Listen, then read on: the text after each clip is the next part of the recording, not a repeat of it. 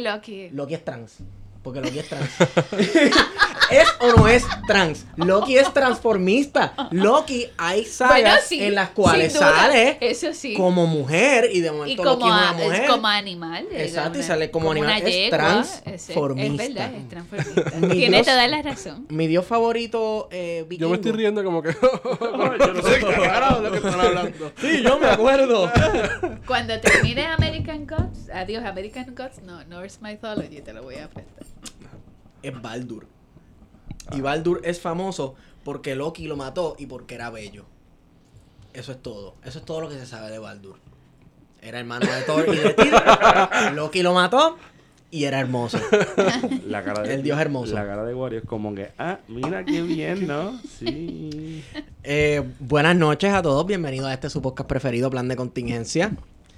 Me acompañan mis amiguitos Guarionex Padilla, comandante de la célula revolucionaria de Cabo Rojo. Saludos, gente. Y Héctor Está Iván Arroyo. Sierra, alias Feto. Eh, larga historia no la voy a contar. de- Quiero, de- quiero pedir un, un... Que oren por Wario. Lleva una semana Bien jodido. Bien jodido. Orle a Changó, a Odín. eh, a lo que usted crea. Si le A quiere, lo que usted crea. a, a un plato de espagueti le puede meter Exacto. eh, No un Whopper. a un Whopper. la, la- la iglesia del último Whopper de los últimos días. Entonces, además de Héctor Iván, Te, Eh, te presentas a ti. me presento yo, Esteban Gómez. Y nos acompaña en esta fabulosa noche de hoy Mariana Nogales. Saludos, Mariana. Sí, saludos. Saludos. ustedes. Candidata. Hace, hace rato que estamos hablando, pero. Sí. Hace par de rato. Las formalidades, ¿verdad? Que uno está acostumbrado a escuchar de la televisión y de la radio. Todo el mundo así, paradito derechito. Saludos, ¿cómo estás? Y estaban hablando mierda hace rato. O sea, ellos se odian esas mierdas. Eso pasa con las croquetas en Rubén Sánchez. Exacto, Yep. exacto. Me trajiste las croquetas, oye, qué bueno. Y están frías porque sabía que estaban ahí hace rato. como desde las 5 de la mañana le tiran una bola de grasa en la esquina. Son, están más buenas esos sándwiches. Son sándwichitos de mezcla porque Exacto. no tienen gusto. Esa gente no tiene Claro. gusto. Anyway, este, bienvenida, bienvenida seas. Gracias por decir que sí, a venir para acá. Petición Bueno, popular. claro. A petición popular. A petición popular. Petición. Eso Eh, sí. Esto iba a surgir. ¿Popular o PNP? No, yo creo que ninguna de las dos. Pero mira, no sé, ven, eh, Esto iba a pasar Traer- independientemente ahora o en, algún momento iba a pasar. personas, ¿verdad? Traer mujeres eh, que están envueltas en asuntos políticos y sociales de la isla a este podcast es parte de nuestro complot para cubrir nuestro eh, rampante machismo. para que la gente no diga que somos opresores. Maldito machista, profesor. Maldito machista opresor. Mentira. Eh, te traemos para hablar de ciertos proyectos, ciertas causas que sabemos que esto ha respaldado históricamente. Aquí podemos decir históricamente. Históricamente. Históricamente. Sí, el- bueno, sí, claro. sí, sí. El enfoque del podcast es, es Es historia. histórico. Sí. Sí. Eh, no sé, Feto. Llévala. ¿Por qué no empezamos con la campaña Ey. como comisionada electoral? Comisionada electoral. Comisionada Residente. residente. Comisionada Residente. residente, comisionada electoral. No, nunca en mi vida. Está enfermito, dale sí, con con calma. calma. Está bien. Un poquito más de ron. Un poquito Es más el ron. Es Sí. ron. Sí. El Barcelona. Ya lo que pauta y no Hoy pagan no- hoy nada. no Sí, es barrilito. Ya, lo mano. Están regalando barrilito y no enviaron para acá. Se supone que nos den una de 5 Qué clase estrellas. Sí se respetan, pero no lo hacen. Cinco estrellas. Cinco O sea, estrellas. Esa no es la de como de La, 800. Sí. esa la están 750 regalando porque no la pesos. vendieron. Yo, bueno, yo voy a pagar 700 pesos o algo, yo voy a mear a jato. Eso tiene mucho sentido, Esteban. Pero es que es verdad. No, yo no estoy diciendo que no. Eso no es muy caro como para ron. No sé. ¿No? No. Ok. Anyway, hablemos de tu candidatura a comisionada residente. Sacaste par de votos. Que para una candidata de los partidos no tradicionales eso es un montón. Eh, no sé, yo, yo- Yo no sé ni cómo es. Ahorita, ahorita no parábamos de hablar y de repente Es el micrófono. Sí, No, pero debe eso- ser el eso- micrófono. Eso, empieza a cambiar. Eso- Sí, eso- ok. tacho. Ok. Este, me, me pasmaste. ¿Qué quieres, ¿Qué quieres que te diga de la candidatura? No sé. Pues mira, fue Perdón. cuando iba a empezar se ríe. Mira, eh, fue interesante, Ajá. eh, sobre todo porque yo creo que, que en el PPT me permitieron hacer De todo. Pues, exacto, exacto. De todo. Sí, este, había, había pocas restricciones y yo creo que esa fue la parte más, más divertida de toda la campaña y la más que me gustó porque yo creo que este, a mí se me hace difícil, trato, ¿verdad?, de, de autoeditarme y disciplinarme, pero en general pues yo he sido bastante indisciplinada. Y si tú me dices que no, yo digo que sí. Así que parte de, de, de poder trabajar en el, en el PPT fue que esa, esa libertad que yo tenía de hacer cosas. Y yo creo que dentro de la campaña y en otras gestiones, la cosa más divertida que pienso repetir prontamente eh, fue alquilar un carro fúnebre. Esa Esa- iba a decir, eso iba a decir. esa es, mío. esa es, ese, esa es, ¿verdad? Ah, bueno, y trabajar con Alvin, que es el mejor Sí. fotógrafo. Y, y que, pues, también Alvin, el problema con Alvin y trabajar con Alvin Te sigue era, la máquina. era que, exacto, yo le decía, y a diablo, Alvin, hago esto. Y él me decía, Sí, claro, vale. Dale. Yo tratando, ¿verdad?, de auto controlarme, pero no. Pero sin, sin duda, esa fue la, Y- y eso la parte más divertida. Me imagino que eso levantó el odio de los cristianos. Estabas en la lista Eh, negra. el odio de los cristianos estaba levantado antes de la campaña. Sí, hace Ese rato, sí. hace Ese rato. sí, hacía, ¿verdad? Yo creo que, que el trabajo que, que hacía antes en, en humanistas seculares, Mm. pues era... Fue la primera vez que yo recibí amenazas por Messenger. No. Después he recibido otras de policías, pero antes era de cristianos y las de cristianos eran peores que las de los policías. ¡Wow! ¿Cómo que? ¿Cómo que? ¿Recibiste amenazas de Este, muerte? Bueno, yo Te vas a quemar en el infierno. Bueno, amenazas de, ah, si te vemos por ahí te vamos a matar. Eh, vamos a poner una bomba en la convención de ateos en el 2015 creo que fue. Eh, Pero ellos van a hacer una bomba. sí, de Biblia. no, pero, este, o sea, sí, había amenazas. Y después te decían Dios te bendiga. Voy a estar orando Sí, por sí, ti. porque Qué a veces uno recibe, uno recibe distintos Dios te bendiga. Hay gente que, que cuando le dice a uno Dios te bendiga, Es como que jódete. no, no, pero hay, hay los Dios te bendiga cariñosos. Sí, eso es, por ejemplo, yo lo recibo de los clientes, que uno le hace inocente, trabajo sí, y sí. eso, y realmente es como de cariño. Pero hay otras personas, como por ejemplo Jaime Pereyó, cuando yo le entregué un, una carta eh, que decía que el acto en la rotonda era un acto inconstitucional, me dijo muchas gracias, Dios te bendiga. Ese Dios te bendiga es de, vete para el carajo, pero yo- eventualmente yo los pongo en una lista y aparecen Va- en los tribunales. el acto de la rotonda fue cuando... Y Yo fue hago- para el carajo. Yo hago mi lista así de, de la gente que va cayendo. Mira, el acto de la rotonda fue cuando Jaime Pereyó se puso a dar un show mediático y a hacer oraciones y a cantar coritos allí y un Sí, montón de. Y empezaron con los ayunos, ¿no? No, no, ellos fueron los que empezaron con eso, porque fíjate, he visto mucha gente por ahí criticando. Esa era la, la semana mayor en la Casa Grande, algo así. Y entonces en otras ocasiones lo celebraron varios años. Era la semana grande en la Casa Mayor, cambiaba. Era Sí. más o menos el mismo título, pero. Y era la celebración de la Semana Santa. Nosotros siempre hemos dicho en este podcast que en Puerto Rico es- se, se practica el reciclaje de manera excelente, que incluso a los eslogans políticos, los mismos políticos los Sí. estamos reciclando, Sí. las celebraciones de Semana Santa, todas esas cosas. Pero vamos a detenernos en un tema aquí que ahora surge bien importante. La religiosidad que se, ha- que se nos ha colado en nuestro gobierno. Y ahora me acuerdas, ¿verdad? A todos esos actos que hicieron en, el, en la rotonda del Capitolio. Eso no viene con esta gente de ahora los PNP, fíjate. Porque yo recuerdo cuando Jaime Pérez yo estaban a punto de votar lo que estaba bien caqui. Sí. Se puso Abrazó a, a Cristo. abrazó a Cristo y se puso a dar discursos Sí, allí. una en la carretilla, una carretilla. De Biblia. qué. Carretilla peo, lo que estaba tirando cuando lo estaban ese- Yo creo presionando. que el tipo hasta se puso a profetizar y todo. Sí, sí, sí. Sí, yo recuerdo eso. Tú sabes. ¿Qué De todo lo que iba a cantar. ¿Qué qué? De todo lo que iba a cantar. Chacho. Yo creo que se escribió un corito de iglesia, porque si lo apretaban ahí en la chaldón. Levanto mis manos. Que de hecho hubo un evento del gobierno que estaba Ricardo Rosselló y todo el mundo y estaba este Ay, Dios mío. Voy- iba a decir nombres de cantantes cristianos, pero ustedes les dan todos igual porque para ustedes son todos iguales. Todos son lo mismo. Yo pues El que soy de otro ambiente. Samuel Pagan, ¿no? es No, así, Samuel-. Samuel- Sam- Pagan es un corrupto. No, no, no. Ah, sí, Humacao, del Imperio Pentecostal Evangélico de Humacao. Samuel, ay. Dios mío, es Samuel, es cierto, es cierto. Sí, pero es Samuel, el, es el cantante de baladas Abraham. cristianas. El otro y lo voy a Abraham, decir ¿verdad? Abraham así. estaba allí. Lo, Abraham lo voy a decir obligado. así porque la gente habla de música sacra y música sacra es otra cosa. Esos son baladas cristianas. Sí. Y Wow. uno tiene que hacer esa diferencia. Samuel Hernández. Samuel Samuel Hernández. Eh, sí, son Yo baladas me pregunto qué cristianas. se echan el pelo. Porque todo el tiempo, yo me imagino ese tipo durmiendo y el Ay, pelo parado. Yonky, cabrón. Se nos ha colado la religiosidad.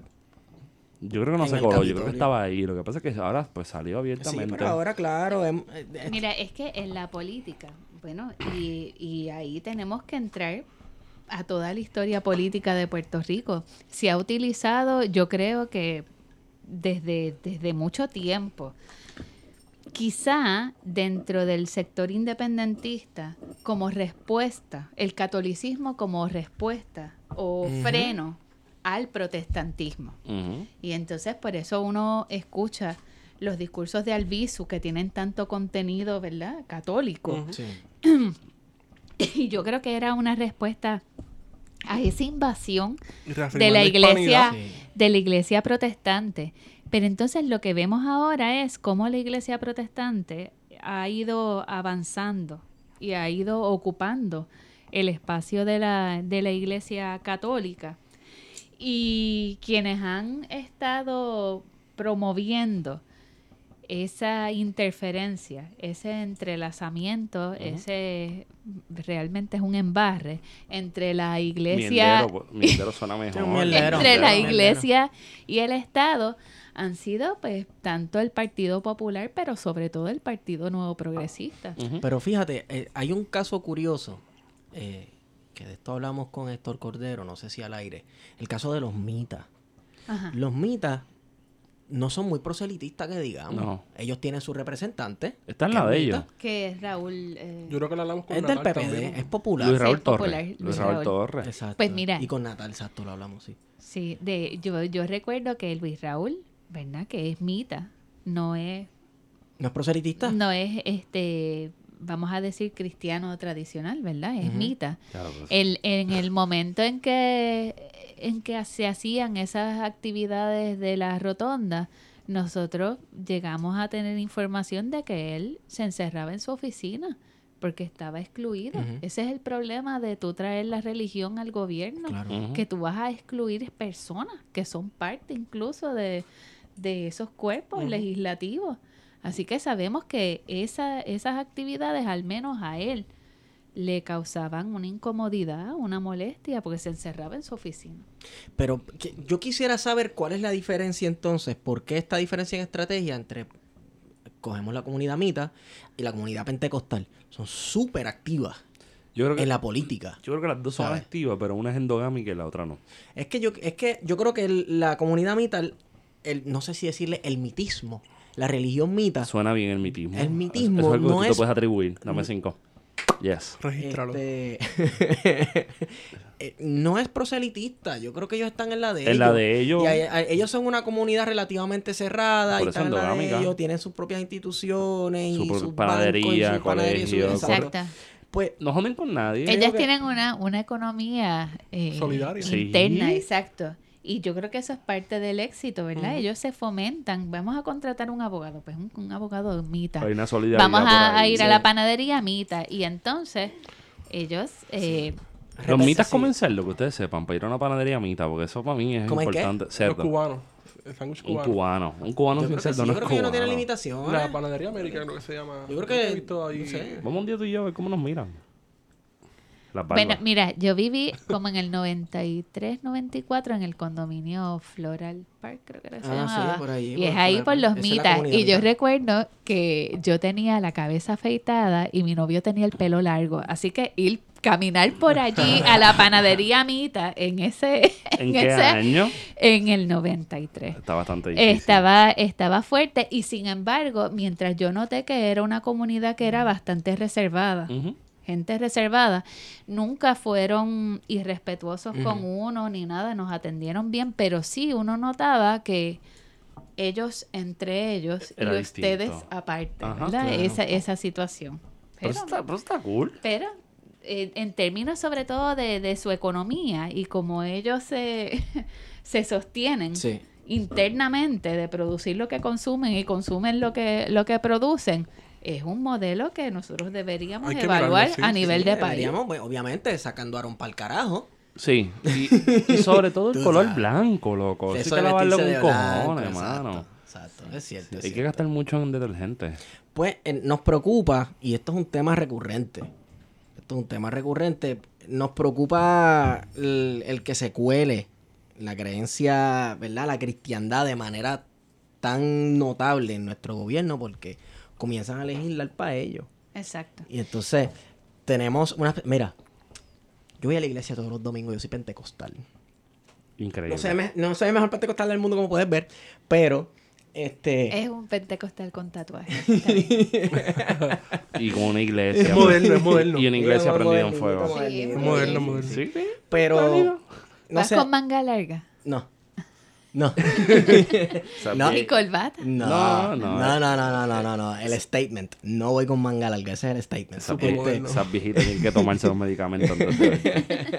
Entonces, pues a mí se me enseñó distinto, ¿verdad? Nunca en, mi casa hubo tanto proselitismo político en cuanto a los cristianos deben meterse en el gobierno, pero obviamente sabemos que no todos los hogares tienen esa dicha, que es verdad que donde vivan pentecostales tienen la dicha que se enseñe eso.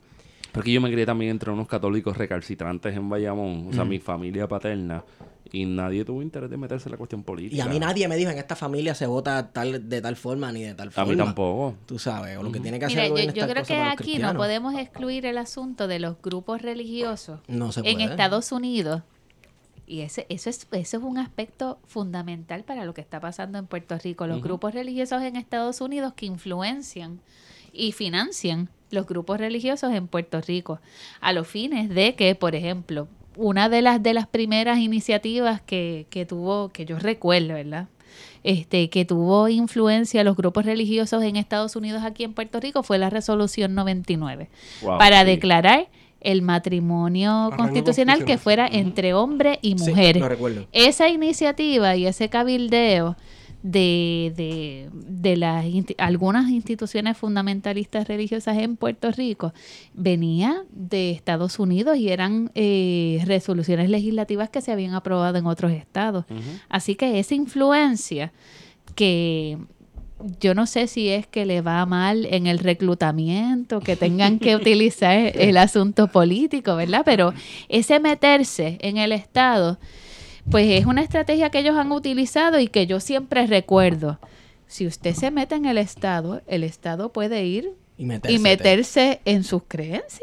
Claro. O sea, eso va de ambos lados. Así que yo no sé si usted quiera que Johnny Méndez le diga cómo predicar la Biblia. Sí. Pero visto- ese es el peligro. Sí, Llevándolo por ahí, yo he visto recientemente la utilización de la mujer como candidatas políticas.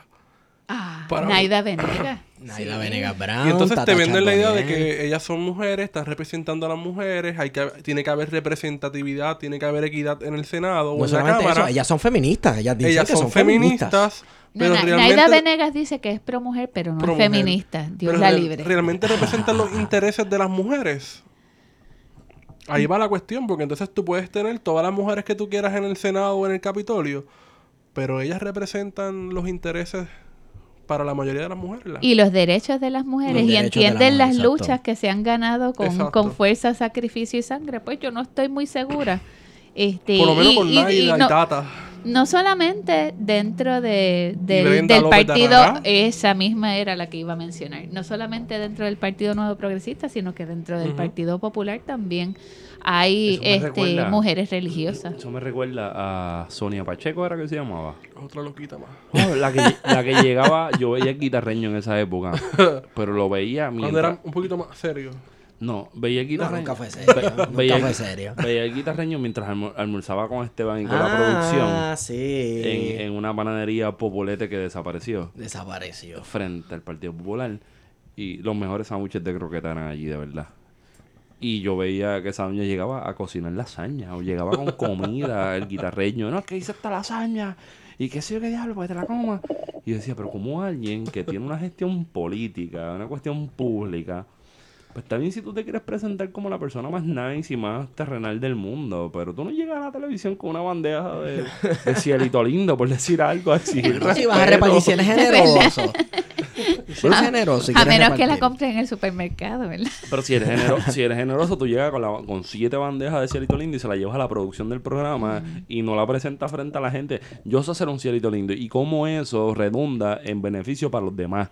A menos que tu receta Chicos, sea única. precisamente se quieren mostrar como, como dicen en Castilla la Vieja, relatable. Ay, mira, es como yo. Yo no, yo no, mi vieja es alguien que cocina mucho y cocina muchas cosas raras, muy buenas. Pero yo no creo que mi vieja simpatice con Sonia Pacheco. De hecho, cuando yo veía a mi vieja viendo a Sonia Pacheco, las mejores expresiones eran de mi vieja. Mira esta pendeja haciendo ridícula ahí con una bandeja de. Tú sabes. Es cierto, es cierto. Pero eh, por esa misma línea, ir con Cielito lindo al guitarreño, Las croquetas con Rubén. las croquetas con Rubén y invitar a fulano de tal cantante cristiano para que cante en un evento del Capitolio. Un acto ecuménico, entre Esa- comillas. estoy hablando del acto ecuménico, un montón de religiosos allí. Este, Todos cristianos. Exacto. Esteban, debería, tú deberías inscribirte en el departamento de Estado como cantante musulmán pop. No, chicos. Esteban tiene esa característica de hablar como un árabe, como un ruso. Yo no, no. Eso es faltarle respeto a otras culturas, chicos. ¿Cómo tú vas a hacer eso en este podcast? No estamos faltando el respeto. No te, estás, pintando la cara, por ejemplo. no estoy haciendo blackface. No. No estoy mofándome de la gente sorda. Mira, pe- pero es, eso que tú dices de, de que hablan de actos ecuménicos, pues no son ecuménicos nada, porque son estrictamente cristianos. Sí. ¿Dónde están los musulmanes? ¿Dónde están los judíos? Sí. ¿Dónde están los santeros? ¿Dónde están los wicas? Los, ¿Dónde santeros, están los, santeros los jamás, satanistas? Jamás yo creo que van Sí. a dejar un Yo creo que primero dejan un satanista que un santero. Te lo juro. Yo no estoy muy segura. Eh, Bueno, lo que sí dejarían para lo último es un ateo. Sin Sí, duda. claro. Sin duda. Pero todas, todos esos otros grupos que tienen una representación numérica en Puerto Rico están completamente excluidos de la participación en esos eventos que, que además son de carácter político. Y, por ejemplo, yo recuerdo que en- cuando hicieron los decretos de ayuno bajo eh, Johnny Méndez, eh, primero, uno de los mejores datos de, de ese ayuno y que yo siempre lo recuerdo es que la primera iglesia, que fue en la calle Eloísa, eh, donde se celebró eh, un ayuno, fue la iglesia de, del Lucero de la Mañana. Wow, Lucifer. La iglesia de La, Lucifer. la iglesia del Lucero de la Mañana, o sea, Lucifer Morningstar. Wow. Y yo me quedé, eh, eh, yo decía la esto, o sea, ni, ni yo me lo hubiera inventado mejor. Y yo Pero recuerdo no que una- hicimos, hicimos llamadas a, la, a las iglesias judías que Están lado, que están Sí. al lado para ver si los habían invitado y constatamos que no habían sido invitados. Y de esa investigación también pudimos saber que en Puerto Rico debe haber como entre 3.000 a 5.000 familias judías. O sea que, que tampoco son 10 o 20. Ajá. Y que están completamente excluidas de la participación de esos actos supuestamente ecuménicos. Es que se trata de... re- Así yo lo veo. Se trata de repagar un favor. Se trata de repagar un favor porque est- esta última campaña del PNP, Oh, sí. la, ¿sabes? Mano, el proselitismo fue para la comunidad protestante, principalmente la pentecostal y pobre en Puerto Rico. Tú sabes. En yo- el, en el Bible Belt de Puerto Exacto, Rico, ¿verdad? Bible Que es Belt. toda esa zona donde yo vivo, parte del imperio pentecostal Ajá. evangélico. Sí. Pero ¿cómo Este, define eso? Eso es- yo le digo de cariño el- al, a Humacao, el imperio pentecostal evangélico, pero se extiende este. posiblemente desde Carolina Sí. hasta... Es la costa este. Es todo el Sí, este. sí. Es todo el este. todo hasta Humacao, todo, todo ese canto. Eh, ahí pues reparten listas de por quién votar y por Sí. quién no Los votar en las la- Tú no iglesias. estabas en esa lista, Sí. evidentemente. Yo creo que no. No, ¿tú crees? Posiblemente Pero tú no. eres bien chévere, Mariana. ¿Verdad? Y yo diría que la mayor parte de mis clientes son religiosos y yo respeto su, su creencia. Sí. Sí. Y no me también molesta que me echen la Es una bendición cosa tampoco. bien recurrente y, y lo he visto en mi trabajo. Es el asunto de mezclar religión con espiritualidad. Que piensan que es lo mismo. Y no necesariamente una persona que, que sea espiritual es, es religiosa o que tiene que creer en un Dios. Y piensan en eso, ¿no? Me imagino que por ahí te atacarán, ¿no? O sea, Mira, si uno va sobre todo a aspectos que son ya fuera del, del panorama político, pero que afectan a uno, pues, eh, por ejemplo, en las evaluaciones que hacen las trabajadoras sociales del Departamento de la Familia, para citar un- uno de los casos. Eh, esas preguntas de si usted qué religión practica y cuántas veces va a la iglesia, ¿qué tiene que ver eso con un estudio social, Exacto. por ejemplo? Nada. Y, y esos, esas creencias en muchas ocasiones afectan el trabajo y las vidas de otras personas. Porque si yo no voy a una iglesia, aunque yo sea una persona creyente, pero no, no soy practicante, no voy a la iglesia, pues eso podría tomarse en consideración como un factor en su contra al momento de hacer una determinación de custodia, por ejemplo. Y, y yo creo que, que cuando uno hace un trabajo desde el, desde el lugar donde uno se encuentre, ya sea en el, en el espectro y el contexto político, como el contexto laboral, el que sea, uno tiene que tratar de desvincularse de sus preferencias y sus creencias para poder hacer el, el trabajo de la Sí. manera más racional posible, porque es que de, de eso depende la vida de otra Sí, persona. claro, es que cuando uno está en posiciones de poder también, uno y más si está trabajando en el gobierno, se supone, ¿verdad? Se supone, coño, que haya este contrato, no sé si está escrito o no escrito, en que tú vas a tus intereses y tus cosas personales y tu religión, tú las vas a poner a un lado y te vas a poner en servicio de esta cosa que a mí, yo odio ya esta palabra últimamente, el pueblo, o de los electores, o lo que sea. Es el pueblo. Es el, pu- ok, Sí, es el cuerpo servicio del- político del pueblo. Exacto, o sea, el ¿Qué es el pueblo. pueblo? Se puede definir después, pero son un, es un, un fracandón de gente. Exacto. Pues se supone que te pongas al servicio de ellos, pero hemos sufrido últimamente de la cuestión de que el, el gobierno y partido, Es lo mismo. pues es lo mismo. Entonces, si se instalan un montón de teócratas en el gobierno, pues el gobierno va a ser teócrata.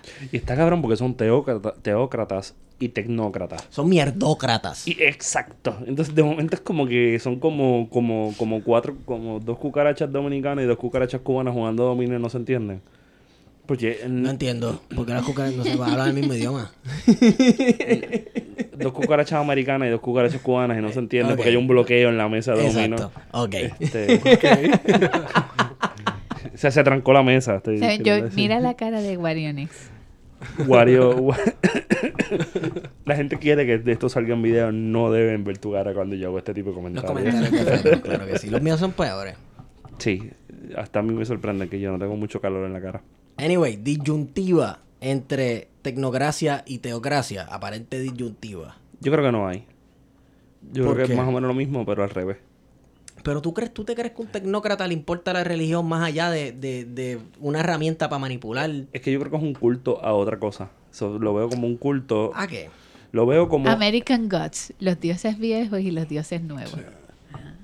Eso fue un plug ahí medio raro. ¿Viste? Eh, Pero sí, sí, pa- sí, lo sí. veo así como, como, como una forma entre un culto. O sea, es una sustitución de culto. Mm. Mientras alguien te va a decir que tenemos que seguir con la cuestión de, por ejemplo, el matrimonio entre el mismo sexo, el, el abor- la provisión del aborto y todas estas cuestiones que ya las hemos discutido varias veces, pues tienes gente que llega de nuevo con un discurso muy parecido, pero que entonces pone la ciencia, ciencia entre comillas, Ajá. porque no son gente que reconozca, o sea, reconocen algún tipo de ciencia que es eh, rentable económicamente dentro del esquema neoliberal.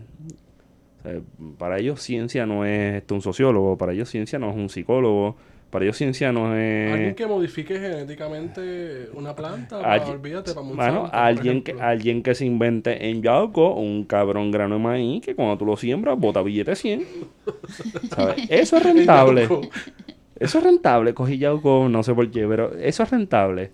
Entonces, hay un culto a una ciencia que ni siquiera la entienden y que la llenan de palabras como, de estas cositas bien lindas, como emprender.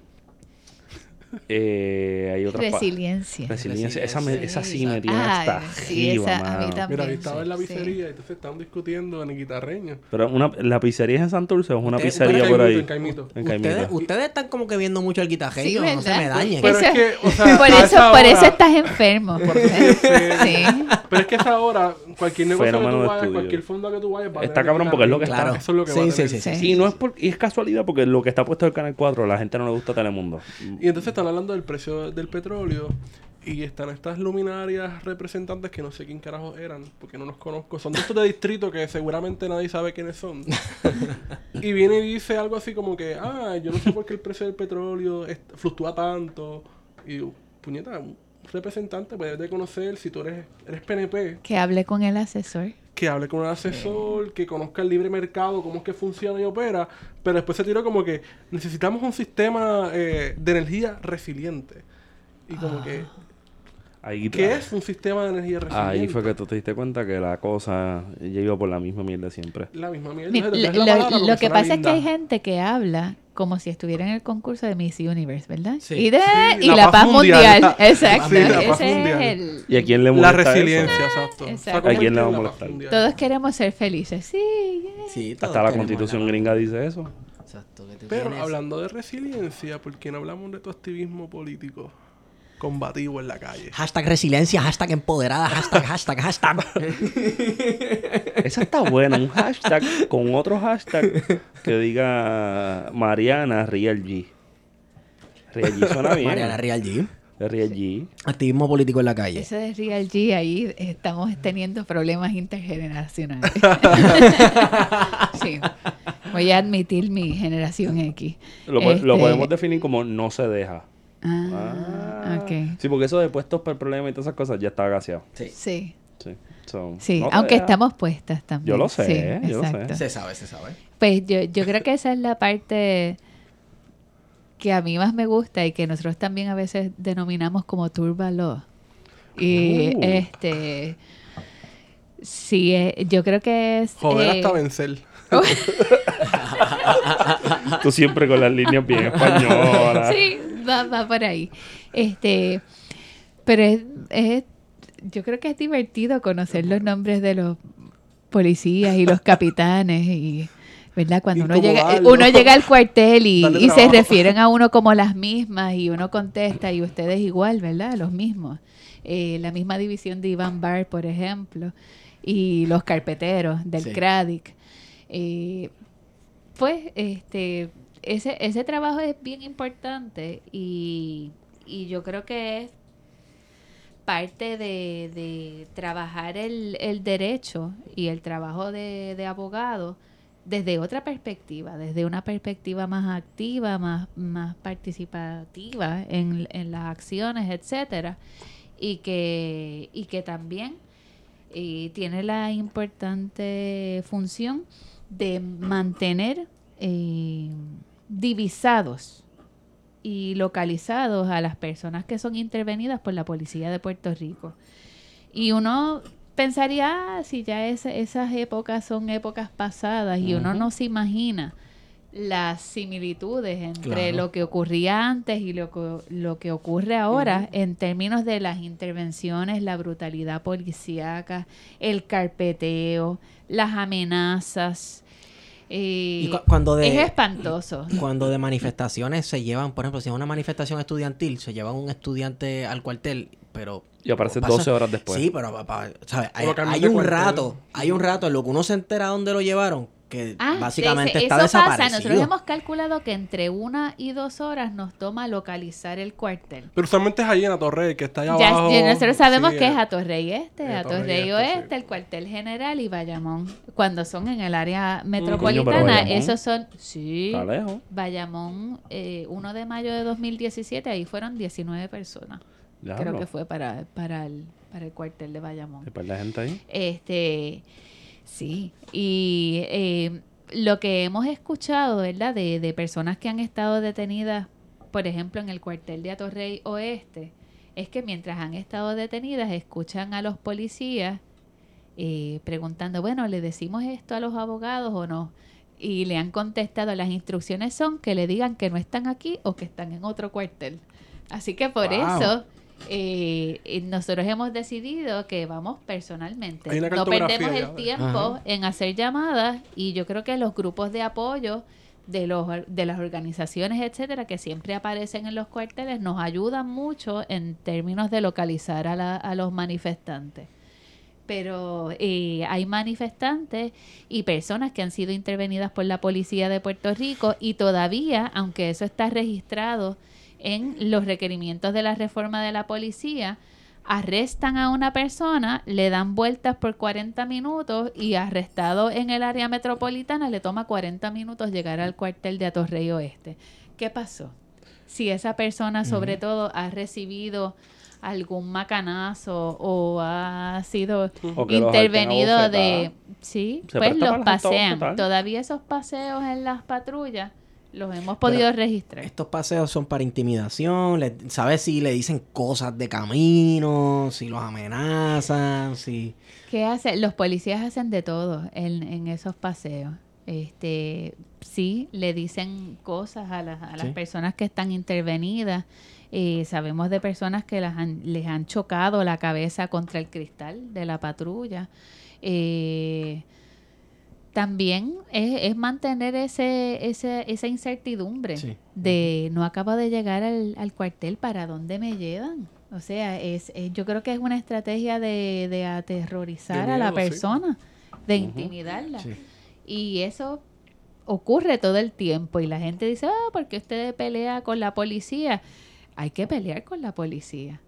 Para, primero para que nos den información y luego para que nos permitan entrevistar a las personas que están arrestadas.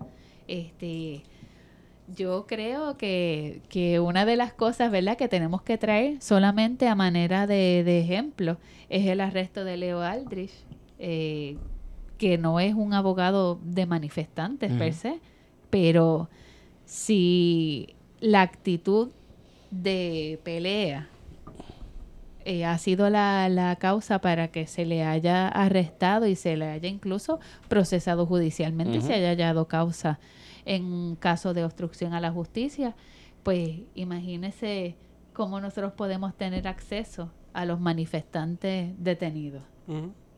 Pues el día que nos arrestan, nos arrestan. Nosotros tenemos nuestras redes de apoyo Sí. y si no, pues apa- aparecerán otros abogados y abogadas. Y que es interesante que siendo abogada por, pudiste haber optado por, pues yo voy a hacer la campaña para que los boricuas en la diáspora voten. o no sé, ese tipo de cosas que hacen los abogados últimamente. Wow. Y decidiste ser solidario. Coño, Bueno, te fuiste por medio plato, gordo. pero es verdad, o sea, eso es lo que hacen los, los, los cabilderos, Sí, sí, las sí, cabilderas. sí, sí, sí. Mira, yo, yo creo que cuando yo entré a la escuela de Derecho, yo me di, yo me que di cuenta de que había abogados que estaban en el En la idea del Justice League, ¿verdad? Ah, vamos a estudiar Derecho para... Porque yo creo en la justicia, para luchar por la justicia. Y había otros que estaban allí porque iban a ser chavos. Este, esa, esa diferencia uno la veía desde la escuela de derecho. Y yo, yo estaba clara. A mí el asunto de, de enriquecerse no me interesa. Eso no está dentro de mi proyecto de vida. Yo eh, también, ¿verdad? Por mi conciencia de ciencias ambientales, yo creo que el sobreconsumo y esas cosas pues ya no deben ser las aspiraciones de, de ninguna persona, sino que uno tiene que vivir de la manera eh, más sencilla y frugal, al- a, manera de, de que uno tenga una vida digna y pueda hacer, sobre todo, tenga la libertad para hacer lo que le gusta. Y yo en este momento, en muchos sentidos de, de- de la palabra, tengo la libertad para hacer lo que yo quiero. Y eso es lo que hago. ¿Y te has sentido perseguida por eso? Qué lindo, qué bonito. Sí, fue- ese corte final fue como que y lo hago porque puedo. ¿Por qué el león se la bola? Porque, Porque puede. puede. Porque yo lo hago así porque puedo. Pero mira, La pregunta, pregunta, o sea, importante, pregunta importante, dale, ¿Te has güey. sentido perseguida por eso? O sea, eh, ¿sientes que te están velando, vigilando? Ah, bueno, este, la, el último, ¿verdad? Cuento de, del cuartel general. Eh, voy, voy al cuartel general El castillo de Disney. a, a presentar una, una querella administrativa de periodistas agredidos el primero de mayo de 2018. Y una de las personas me comenta que dentro del cuartel pues habían estado preguntando que hacía tiempo que no veían a la licenciada Nogales. Coño. O sea que si yo, si ellos creen que, ¿verdad? Que yo soy un tema de conversación, bueno, pues que breguen con eso. El- pero, pero temor, sí, el cuco. yo creo que el que de las cosas más más extrañas así fue después del primero de mayo de 2017 a veces yo estaba en la avenida Muñoz Rivera y paraba en una luz y se me paraba una motora al lado. Saludos licenciada. Este y eso me pasó me pasó como como tres en tres o cuatro ocasiones. Che, compro un pasaje para el carajo, pero pero este a otras personas en un caso verdad que, que presentamos una querella contra un guardia eh, hubo y hemos podido eh, registrar una entrada a un apartamento en Río Piedras en Santa Rita que fue revolcado por lo que nosotros entenderíamos verdad este eh, una persona que no tenía la intención de robar sino de, amedrentar y en el counter de la cocina había un candado. El candado que se supone que estuviese afuera, cerrando el apartamento, estaba puestecito, cerrado ahí en el counter de la cocina. No estaba serruchado. No, no, estaba- no, Ah, completito. Y en, la, en el cuarto que estaba revolcado de la ropa, etcétera, en el medio de la cama, una foto de la familia de la persona, dueña del apartamento, que usualmente estaba en la coqueta, estaba colocado en el medio de la cama.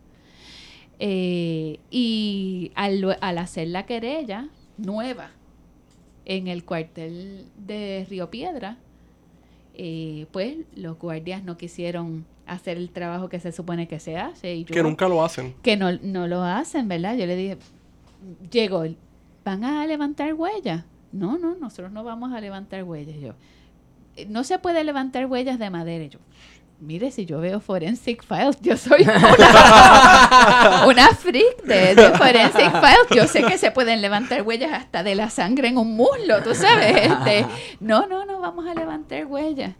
A ver, Se van y a los 10 minutos regresan. Licenciada, ¿cuál es su número de RUA? 18.570. Ahí tienes mi información, toda mi información. Y yo creo que esa es la actitud que uno debe tener ante los policías de, perdonen el, el francés, me importa un carajo. ¿Tú quieres la información? Aquí está. Búscala. Sin miedo, ¿verdad? Sí, y no sí, sí. estoy utilizando la frase Ey, ey, de ella. Este, pero sí, yo creo que uno, yo creo que esa, esa es de las mejores cosas que uno aprende, yo creo que mientras va, va poniéndose más viejo, es que uno vive mejor cuando le tiene menos miedo a la muerte. Y a mí eh, no me da miedo la muerte. Y eso me permite a mí una mayor libertad de, de ejecución, etcétera, y sobre todo ante la policía de Puerto Rico. La actitud es esa. A mí, tú me pides algo y yo te voy a dar la información. Tú vienes a amedrentar y yo me voy a defender. Asimismo lo vamos a hacer con los clientes que nosotros representamos, hasta las últimas consecuencias. Y yo creo que eso es lo que a muchas personas le asusta. Cuando uno llega a ese momento en que no le tiene miedo a nada. Y hay gente que le desagrada por el mero hecho de ver una mujer con, con, con esa actitud. Hay gente que le incomoda. Oh. A mí me Y más, en encanta. este, más en este clima político. Mariana, yo Más en tengo, este, en este clima yo tengo esta idea que no sé dónde es, que te estoy imaginando con un capacete. No sé dónde. Con un cap- Ah, el casco. El casco. Eh, sí, sí, ese El casco. Exacto. Eso fue para el primero de mayo de 2017 y yo creo que fue lo mejor que compré para ese día porque recuerdo que en un momento de forcejeo algo que sonó bien duro cayó en el casco y no me hizo ningún daño. Así que quedé protegida. El, y sí, exacto. Y el casco atrás decía Nogales porque yo no tengo nada que esconder, esa soy yo. Ese, ese casco luego aparece en un video de, del 11 de junio de 2017. Y decía Chávez. Donde uno de los fiscales quería, no, Chávez no, no Gales, este, donde uno de los fiscales quería que yo testificara como parte de la prueba del, del Ministerio Público, siendo yo abogada de defensa. Ah, diablo. Oye, Se la tiró. Sí. Este, por supuesto, el juez le dijo que no. Diablo. Mm. Y ya que estamos hablando de eso, antes de llegar a las otras dos, lo que yo pienso que van a ser las dos facetas de discusión en lo que tenemos, Citando el buche de ron. el buchecito de ron es importante. Que ese es el Este, silencio. Obligado. La, la cuestión es que hay una cosa que es muy interesante para mí en tiempos recientes y es la cuestión del acceso a la justicia. ¿Sabes? Si yo estoy. Yo como persona pienso que el acceso a la justicia en Puerto Rico es el ejemplo clásico de que los que tienen billetes o los que tienen La doble vara. la doble vara, vamos, exacto. Tú tienes chavos y sales, Somoza. ¿Cómo? Este, tú no tienes chavos y, y es- permaneces en la cárcel por robarte un, un racimo de guineos en Humacao. Ese fue un caso de hace dos años más o menos. Wow. Esa es la diferencia. Los chavos.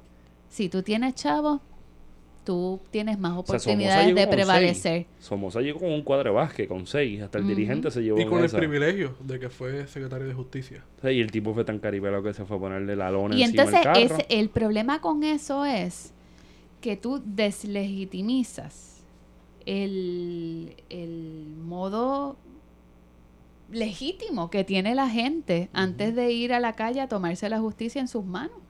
O sea, si en el tribunal tú no puedes encontrar justicia o la justicia está limitada por los recursos económicos o de influencias que tú puedas tener, pues, ¿qué pasa con el tribunal? No, no es un foro, no es un foro, pierde legitimación. Por eso todas esas personas, el Departamento de Justicia, la Fiscalía, la Judicatura, tiene que proteger esa, esa, ese decoro, esa imparcialidad que debe caracterizar el- los tribunales de Puerto Rico. Y eso en muchas ocasiones no ocurre. Y así como el resto de las instituciones en, en nuestro país Operan.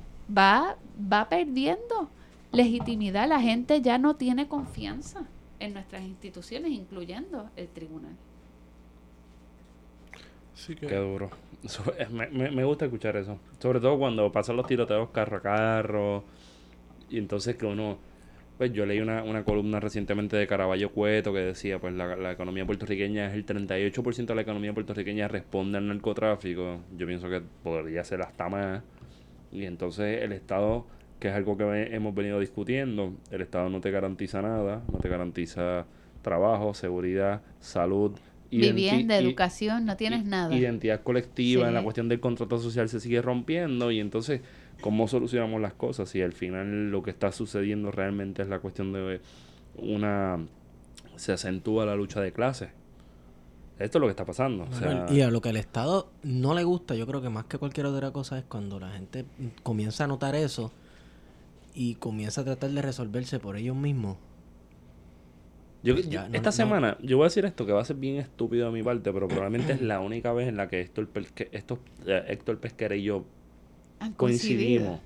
Esas cosas pasan. Qué bueno que estamos, qué bueno que estamos grabando esto. Y yo escuché a Héctor Pesquera, yo tenía a mi sobrinito de casi 11 años al lado viendo las noticias y me dice, ah, mira, llegó Jeda a hablar mierda. y mi sobrino es un troll. Y de momento yo que él viene y le pregunta a alguien, porque a veces la prensa puertorriqueña, yo no pienso que la prensa puertorriqueña está en contra de los estadistas, yo pienso que la prensa puertorriqueña no tiene profundidad en algunos espacios. Y viene y se tira la pregunta, eh, alguien le pregunta una cosa tan pendeja como, ¿hace falta policías para bajar la tasa de crimen que está sucediendo en San Juan? Y el tipo, dentro de toda su humildad, su porque tipo es una persona bien humilde, sin arrogancia. Él viene a la mira dice "Es que yo no sé cómo, ¿sabes? En el año 2011 eh, murieron mil ciento y pico personas y tenemos tantos guardias. Ahora tenemos tantos guardias y tenemos veintipico de asesinatos menos en este mes. No sé qué relación guarda los guardias con eso. Y dije, wow, es la primera vez en mi vida que este cabrón dice algo que tiene sentido. O sea, esto es para marcarlo.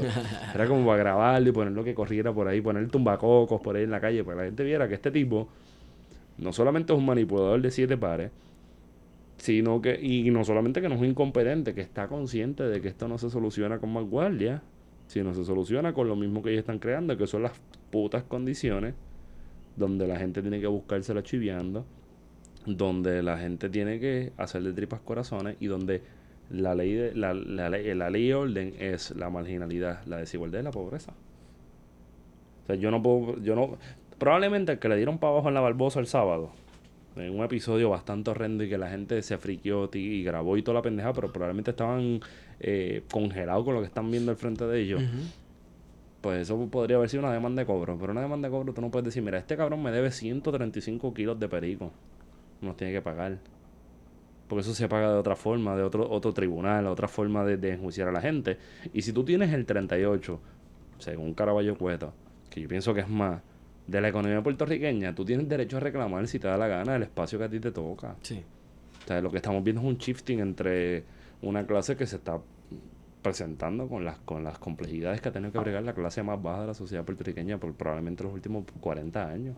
Y sin embargo, una clase política que cada vez está más recalcitrante ante soluciones verdaderas al problema de la narcoviolencia eh, y soluciones como la legalización de la droga y no legalización de la droga para que la, para que la venda gente que ya tenía inversiones y velando la guira para cuando legalice montar un mega negocio, sino tener un verdadero programa de legalización de la droga donde no metan preso a chamaquitos por tener una moñita de pasto encima, donde Que saquen es droga. A, a la gente, a la gente cuartos limpios, son drogas, drogas, son drogas. Eso es que como el como café es dice- una droga, todo como- es droga, pero como- que se metan la droga les dé la gana. ¿Cómo dicen la gente del corillo tuyo? ¿Cómo es? Despégate el micrófono y tírame la voz.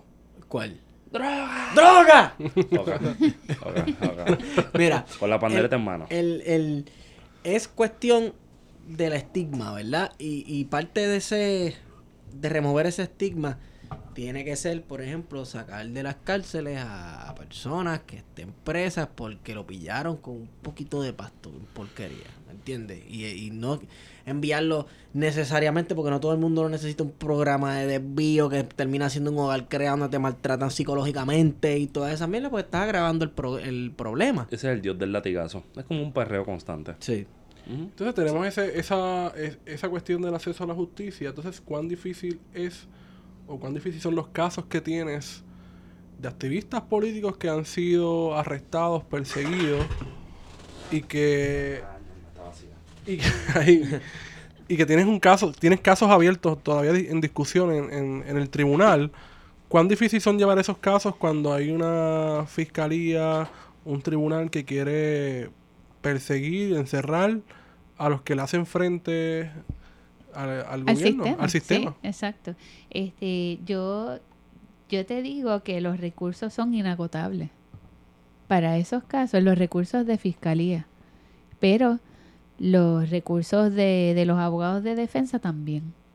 Yo creo que más los emocionales que los económicos, Sí, ¿verdad? sí. Este, pero, por ejemplo, en, en algunos de los casos tenemos 17, 22 testigos que son agentes de encargados de encubiertos, agentes eh, que trabajan en la división de drogas, agentes que deberían est- estar investigando Sí. la- y trabajando y utilizando su tiempo en esos asuntos, no en asuntos de un graffiti o un cristal Sí. roto, O un ¿verdad? pasquín, o un o pasquín. Y eh, esas instrucciones vienen directas desde arriba. Esa, esa disponibilidad inagotable de recursos que tiene la fiscalía para procesar estos casos, para tener, como por ejemplo en uno de los casos, que no es un asesinato, eh, 12, 15 días de vista. Completo. Y muchos de los, de los abogados trabajamos esos casos sin cobrar un centavo. Pro bono, sí. Exacto. Así que ellos, ellos apuestan a que uno se canse y nosotros apostamos a que ellos se cansen primero. Está difícil. Así que, este, esa yo creo que es la, la cosa más impresionante sobre estos casos y también eh, asuntos extraños que no ocurren en, en casos criminales eh, regulares, como por ejemplo que haya eh, fiscales informando a los reporteros cuando hay, por ejemplo, una renuncia de jurado Sí. a derecho a juicio por jurado, este, fiscales preguntando por eh, las ejecutorias de un perito que pretende traer eh, la defensa. Ese es un, a- un- un asunto reciente. Ese tipo de cosas, uno no se la imaginaría y otros abogados no la pueden creer si no fuera porque uno la está viviendo. Piensan que son teorías de conspiración casos. tuya, imaginación tuya. No, no, no, no, no, no. Eso está ahí y yo lo apunto. todo, todo lo que ocurre, yo lo apunto y está escrito y lo tienen otras personas también por si acaso. Eh, y, yo creo que estamos viviendo en un momento de, represión profunda que tiene, sobre todo a partir del primero de mayo de 2017, la intención de cortar la disidencia, de cortar la- las, eh, las posibilidades de que la gente se atreva a manifestarse. Pero, acompañado de eso, yo creo que hay un grupo y un grupo grandecito de abogados y abogadas que estamos dispuestos a hacer lo que, lo que hay que Sí. hacer para defender a las personas que están dispuestas a retar el sistema y a manifestarse. Y, y yo creo que pues, eso lo debe tener claro el sistema y el, y el gobierno de Puerto Rico.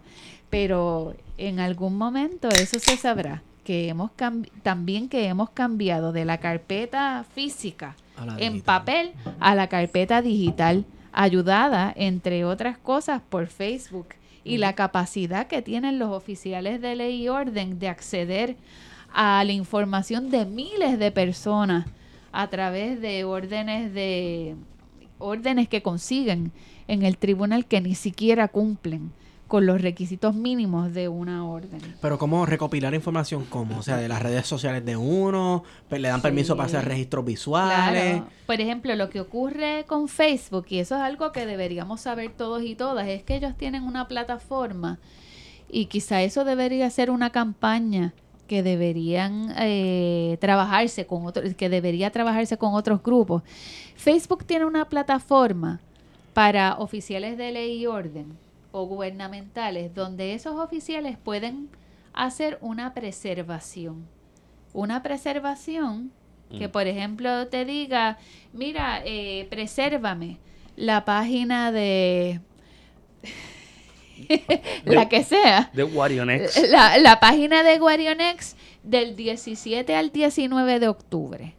Y esa, esa página, cualquier cosa que tú borres, etcétera, el original se va a mantener ahí.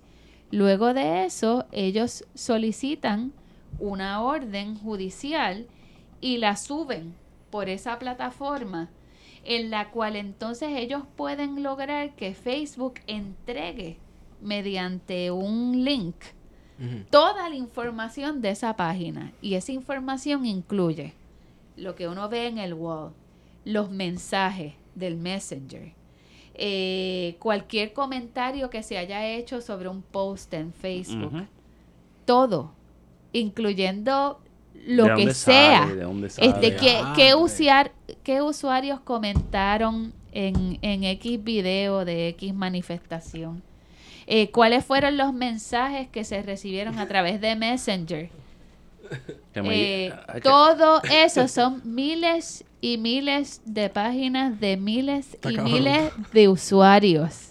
al, al guardia que, me- que, que tiene mi carpeta digital que me llame, que yo tengo un disco. Ah, Entonces, de toda en casa. toda esa información, pues en esa y otras, como los videos que graba el CRADIC, pues se guarda y se sube a un servidor de la policía de Puerto Rico que está en un lugar undisclosed. ¿Qué es el CRADIC? El CRADIC es el Centro de Recopilación y Análisis de Inteligencia eh, Criminal. Y no hay carpeteo, me cago en la hostia. ¿Sabes? Te- te- para eso le ponen la casa de las carpetas. me cago. Ve y búscala. Exacto. El Cradic es, es Es la primera vez que yo escucho ese nombre. Yo también. Ah, sí, exacto. A mí siempre me recuerda como a cuestiones de Yugoslavia, ¿verdad? El Cradic, ¿verdad? Sí. Milosevic y yo no sé qué, ¿verdad? Mariana, sí, Mariana, aquí está el Cradic. La primera vez que dijiste Kradik, yo dije, eso tiene que ser un abogado ruso que anda por ahí anda a No, cantar. De Europa el Este. Cradic es eh, esa unidad de la policía de Puerto Rico que se encarga de grabar. Pues ellos compran unas camaritas y Ah, graban. Se supone que graben eventos delictivos. Anda Tú grabas a una Pero yo he ido a persona. manifestaciones y tú tienes el tipo con los New Balance. Claro. eh, con la cámara Ey. noventosa. No. exacto. No cualquier New Balance, los New Balance, ba- los, de, blancos, los sí. de strap de viejito. Sí, sí. Y las Pero- gafas Oakley, unos, unos pantalones oye, pacos cortos. Yo de siempre la los rodilla. confronto, como que, ¿qué tú haces? Grabando. y de estar la cara así tuya. El- ¿Qué el- tú lo, que, haces? lo que se supone es que ellos, o sea, tienen que estar grabando eh, actividad delictiva y participar en una manifestación, caminar por la milla de oro no es una actividad delictiva. Es un delito. O sea, eh, y entonces tienen grabadas caras de personas, caras de niños, eh, a mí, a otros abogados y abogadas. Este, Yo me imagino el, el lugar donde editan los vídeos tiene una, una pantalla con la imagen de, De Mariana. ahí. En un 55 pulgadas. En el background de wallpaper en la computadora. pero, en pero el o sea, piso 9 ellos, o algo así del cuartel general. ellos graban eso y eh, recientemente, ay, no tengo mi libreta encima, eh, hay un reglamento que fue aprobado en marzo del 2018, o sea, con posterioridad a, la, a las dos grandes manifestaciones de primero de mayo de 2017 y primero de mayo de 2018. Estoy ahí, by the way. Donde, donde, este, ajá. Centro de Recopilación de Análisis y Diseminación sí. de Inteligencia Criminal, Exacto. 5 de septiembre de 2018, y dice el documento Reglamentación que droga, la Orden General 2000 8 12 titulada Reorganización de Oficina de Información Criminal. Bueno, gente, estamos carpeteados. Estamos carpeteados, pues, claro. Obligado. Yo espero que esta gente cuando nos carpete diga cosas buenas de nosotros. Yo todavía sigo siendo tremenda persona. Sí, a lo mejor hay una carpeta de, del plan de contingencia. Sí, y ya ya mismo. Y se reunían en tal sitio y probablemente decían que esto lo financiaba petrodólares de Venezuela o con Cook. Ya los Cook están por ahí tirados. Mariana, hay que traer una foto con los Cook porque esta es parte de... Hay unos coups por ahí de, del gobierno castrochavista y olinista. Mira, que yo voy, yo voy a subir esto al Twitter porque esto está bien interesante. Eso, no, no, el crédito, eso es una cosa, nadie se imaginaría que eso está ahí. Este, lo que pasa es que hay unas políticas que se tienen que desarrollar sobre qué tú haces con esa grabación. Claro. Por ejemplo, lo que ellos hacen es que los policías de distintos lugares, de Ponce, etcétera, que participaron incluso el primero de mayo en Atorrey, había policías de otros lugares. Sí, se le fue a todo el mundo. Este, claro, había más de mil oficiales allí. Tanto en el 2017 como en el 2018. Ellos tienen que subir esa- esos videos al servidor de la policía que está en un undisclosed Muy, muy, location. muy secreto. Estamos ¿Verdad? hablando de que no está muy, Y- muy secreto. Pero Y puede ser que esté en plaza. eh, sí, es posible. Al lado de las maquinitas. Oye, cuando Este, escuchen esto, cuando escuchen entonces- esto, cuando escuchen esto, díganos dónde puede estar ese servidor de la policía. esto está súper interesante. Adivines, where in the world. pues el- ellos tienen, suben los videos. Y de ahí de ese servidor, pues hay unas personas con la facultad o la autorización para bajarlo. Ahora, ¿cuánto tiempo? Y este es un, es un, una discusión que tiene que tenerse sobre todo con los bodycams también. Ujú. ¿Cuánto tiempo permanece esa información en posesión de la policía?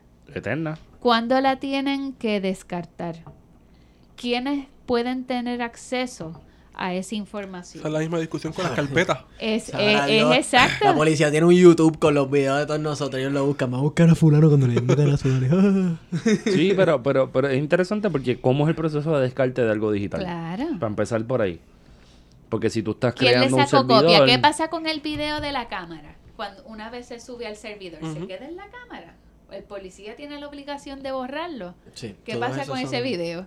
Y pensando, en la- y pensando en las cámaras, son las handycam chiquititas que lo que usan es el, el, el cassette chiquito, que es una mierda para ese cassette, para sacar la información es medio difícil.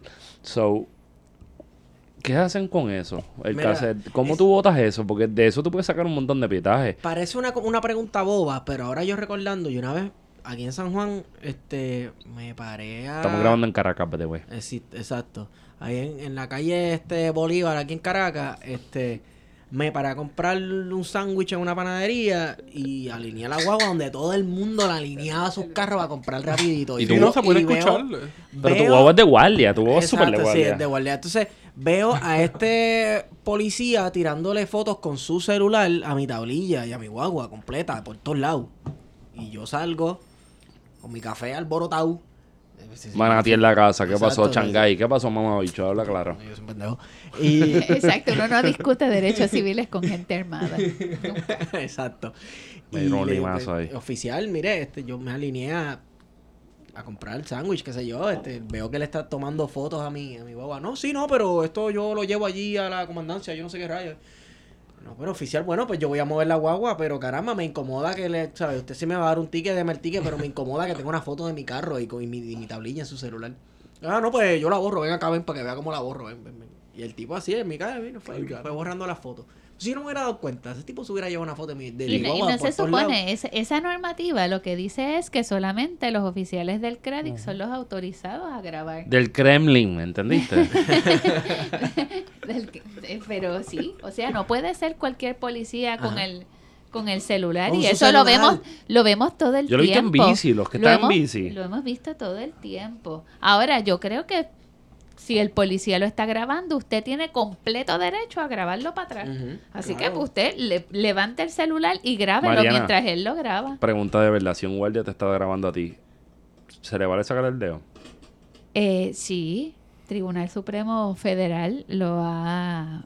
Ok, ah, eh, apuntes para... Así para que. Fede- Federico te dio permiso. Exacto. Eh, porque tú me dices eso y me miras con Eh. esa... No me hagas esa mierda. Pero sí, uno le, uno le puede sacar el dedo al policía, lo puede mandar para el carajo. este, qué lindo. Ah, no es recomendable. O sea, una cosa es lo que uno puede hacer en Lo cuca, papel, lo cuca. pero Así sí, que sí. es que salen que los cucan. eh, Eh, sacarse los mocos, sacarse los mocos puede ser algo como medio pasivo-activo. Sí, passive aggressive. Passive Ah, aggressive, Sí. exacto. Es como esas, que, cosas, esas cosas pueden ser utilizadas en tu contra y más si te están grabando porque de ahí se justifica la cuestión de que estabas provocando, que estabas jodiendo. y si en un momento lo hiciste muy pegado, le sacaste el dedo muy pegado, él se me pegó, estaba invadiendo mi Ah, no, se lo sacó como 15 oficial pies. Ah, Sí, la, 15 la- pies. la única cosa que uno no debe hacer nunca es tocar un policía, ni ninguno de sus instrumentos. Eso es Sí. eh, bien peligroso. Sí, sí, sí, sí, sí. Eso le, le permite a ellos dispararte, intervenir. incluso dispararte. sí, incluso. Y más cuando tú, tú andas con esa gente que tiene Wintroll, DK, este, B12. Y cu- De cuando uno va al cuartel general es, es bien interesante, pues yo me acuerdo que en algún momento este, ciertas personas jugaban Call of, of- Call Call of- Duty, Call of que yo le decía Call of Poopy. Este, Salió el nuevo antier. y entonces uno va al cuartel general y hay un montón de imágenes de buzos, de gente con escopetes. Yo digo, diablo, esta gente está en el Call of Duty. ¿no sabes? El- en la- pero eso es... en- Mira, ahora no hay academia. En la movie. Como Sí. ahora no hay academia de la policía, seguramente tienen un, un salón de realidad virtual jugando Call of Duty, Jugando PlayStation. entrenando a los No, policías. yo, voy a, yo voy a decir esto y yo he visto yo he visto muchos muchos policías comprando Call of Duty Black Ops 4 so, que salió el- salió esta semana. Bajar su testosterona, su, su furia, todo lo que sí, no pudieron sí. hacer. yo siempre he pensado que el guardia que tú debes eh, tú puedes joder con todos los guardias. Si tú los tienes bajo el sol siempre pasa con una botella de agua y ofrécela. Porque para que ellos entiendan que el sistema los explota y que pueden salir de él. Si no entienden es porque tienen un tribal estilo 94 ¿Verdad Baywatch que, que le- los tribales era cuando estaba Sí. en la universidad en el noventa y pico? O sea, ¿qué Ajá. pasó? Sí, los tribales. ¿Tú ves ese Nos queda- Nos quedamos en ese ¿Qué viaje. pasa? Cada vez, cada vez que llevo un guardia con un tribal, ese- a ese es el que voy- el le voy a oír bien cabrón. Porque sabes que va a venir ahí como, como, como, ¿sabes? Como la muerte, ojalá. Con la camisa explotada. Y tú como que, mira, cabrón, dale con calma. Yo estoy manifestándome, no te estoy tirando la mala a ti. Digo, te la estoy tirando hace jato, pero dale con calma. Este... Pues podemos entrar, eh, mencionaste algo en que podemos entrar en el tema en el cual ustedes siempre me abofetean y, y me dicen que me vaya para mi esquina en cuanto a la explotación del sistema de los policías. Podemos brincar ese tema.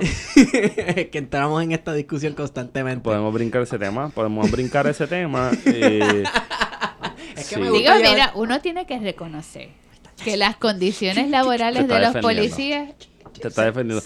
Mira, Mariana, No, Mariana, no Mariana- puedo entrar en eso. Mariana, sí, Sí. puedes Sí. entrar, puedes entrar, pero Wario, da, tu da tu- tus expresiones cortas, precisas y concisas de tu pensar sobre los guardias en Puerto Rico. Que se vayan para el carajo. Ok, ya, ya. Ok, Ok, ahora. Pero así haciendo una evaluación Neutral. Científica. Objetiva. Despegada, derecha ni de ¿verdad? Despegada. Uno, uno tiene que reconocer que las condiciones laborales de los policías son unas condiciones de mucho estrés y de manejo de mucha violencia que no puede tampoco eh, trabajarse posteriormente a, a- a enfrentar esas violencias porque no hay servicios psicológicos suficientes. Claro. Está el estigma de que el guardia que recibe servicios psicológicos tiene que estar desarmado, Sí. que es una de las represalias más Hay comunes una en la policía. La Oh, policía, policía que se atreva a llorar, policía que es desarmado porque está eh, desestabilizado emocionalmente. Eh, el traslado como represalia en contra los policías que denuncian las cosas que se están haciendo mal es eh, la palabra en, en inglés es pervasive, ¿verdad? Esa es la, la lo que hace la dirección de la policía una vez un policía se queja de que algo se está haciendo mal y aquellos policías que han salido pues de las últimas academias de la policía que tienen los entrenamientos, los protocolos, etcétera, llegan a los cuarteles y en esos cuarteles hay eh, otros policías que llevan 20 años haciendo lo que ellos entienden que es lo que se debe hacer y eh, existe ese choque Sí. generacional entre los policías que tienen el entrenamiento y los protocolos de qué es lo que se debe hacer y cómo se interviene con la ciudadanía y aquellos que están, tú sabes, en Alejo Maldonado Sí, sí, sí, todavía, en ese, en ese, en ese Mira, flow. Ay, eh, Esto Sí. es una buena pregunta. ¿Cómo, ¿Qué sería una buena academia de policía? Porque eh, el otro día estaba hablando con, con Feto Hey. sobre qué sería una policía revolucionaria. Y, y estábamos hablando que una policía revolucionaria es una policía no que vigile la población, es una policía que vigile al Estado. Bueno, Que se viaje. Eso, ¿verdad? Este, A, a a- a vigilar al Estado para que cumpla. Fíjate, ¿qué es lo que se supone que haga la policía? Velar por la seguridad de las orden, personas. sí. Eso. Y, y entonces, si La uno, si uno fuera, policía con la familia. bueno, Exacto. pero en un análisis de la papel. ¿verdad? Sí, teórico, bonito, bonito, teórico. Si, si existiera una policía comprometida con ese fin y ese objetivo, pues estarían en las manifestaciones del primero de mayo de, los años que han pasado y en la próxima. Los invitamos a que se unan al- a los reclamos del pueblo en protección del pueblo, en Sí. protección de los derechos de, de la ciudadanía, del derecho a la educación, de la del derecho a la vivienda, del derecho al trabajo y de la protección y garantía de los derechos humanos de todas las personas. Esa es la manera en que nosotros podemos tener una mejor sociedad. Con la represión y con la macana no se logra Yo creo mucho. que también hay que hacer la distinción entre los policías que son de cuarteles y los que son de operaciones Obligado. tácticas y arrestos claro. especiales. Ah, bueno, pero ahí hay componentes químicos. De por medio, exacto. Sí. Te estamos hablando de anabólicos. Los Demasiado. Super Soldiers. Sí, sí, sí. porque Los- Estamos en, en- en- en películas de ciencia ficción. Estamos, Mira. estamos entrando en un tema que me gusta. Un guardia que es de cuartel no está preparado para manejar manifestantes. O sea, él lo que sabe es dar boletos de tránsito, intervenir en un accidente y ya. Y dar la rondita por el pueblo por la madrugada. Y eso es todo lo que él puede hacer. Pero un policía que está en, la operaci- en operaciones tácticas o arrestos especiales, se supone que está entrenado de otra forma para reprimir, eh, dar cantazos. Bueno, eh, eh, por ejemplo, una, uno de los, de los protocolos, ¿verdad? Más importantes es el protocolo de uso de la fuerza. Y entonces, pues hay unos pasos. Por ejemplo, eh, y eso me ha pasado a mí, no se acerque. No se acerque. se está acercando mucho a mí. Ese- esa advertencia es una advertencia importante. Deténgase. Deje de hacer lo que está haciendo. Eh, voy a usar la macana. Eh, y por ahí va subiendo hasta que usa la pistola. Sí. Pero hay... Tiene que anunciarlo. tiene que ser como la disciplina progresiva en, Sí. en el contexto laboral. Tiene que ir por paso. Tú no puedes llegar a un lugar y desenfundar la pistola y pegarle un tiro a una persona sin haber cumplido con esos pasos. y tienes que aprendértelo porque es eh, eh, te vas a encontrar en unos escenarios donde hay demasiada tensión, Sí. demasiadas emociones y si tú no te lo sabes mecánicamente, automáticamente no vas a saber cómo responder.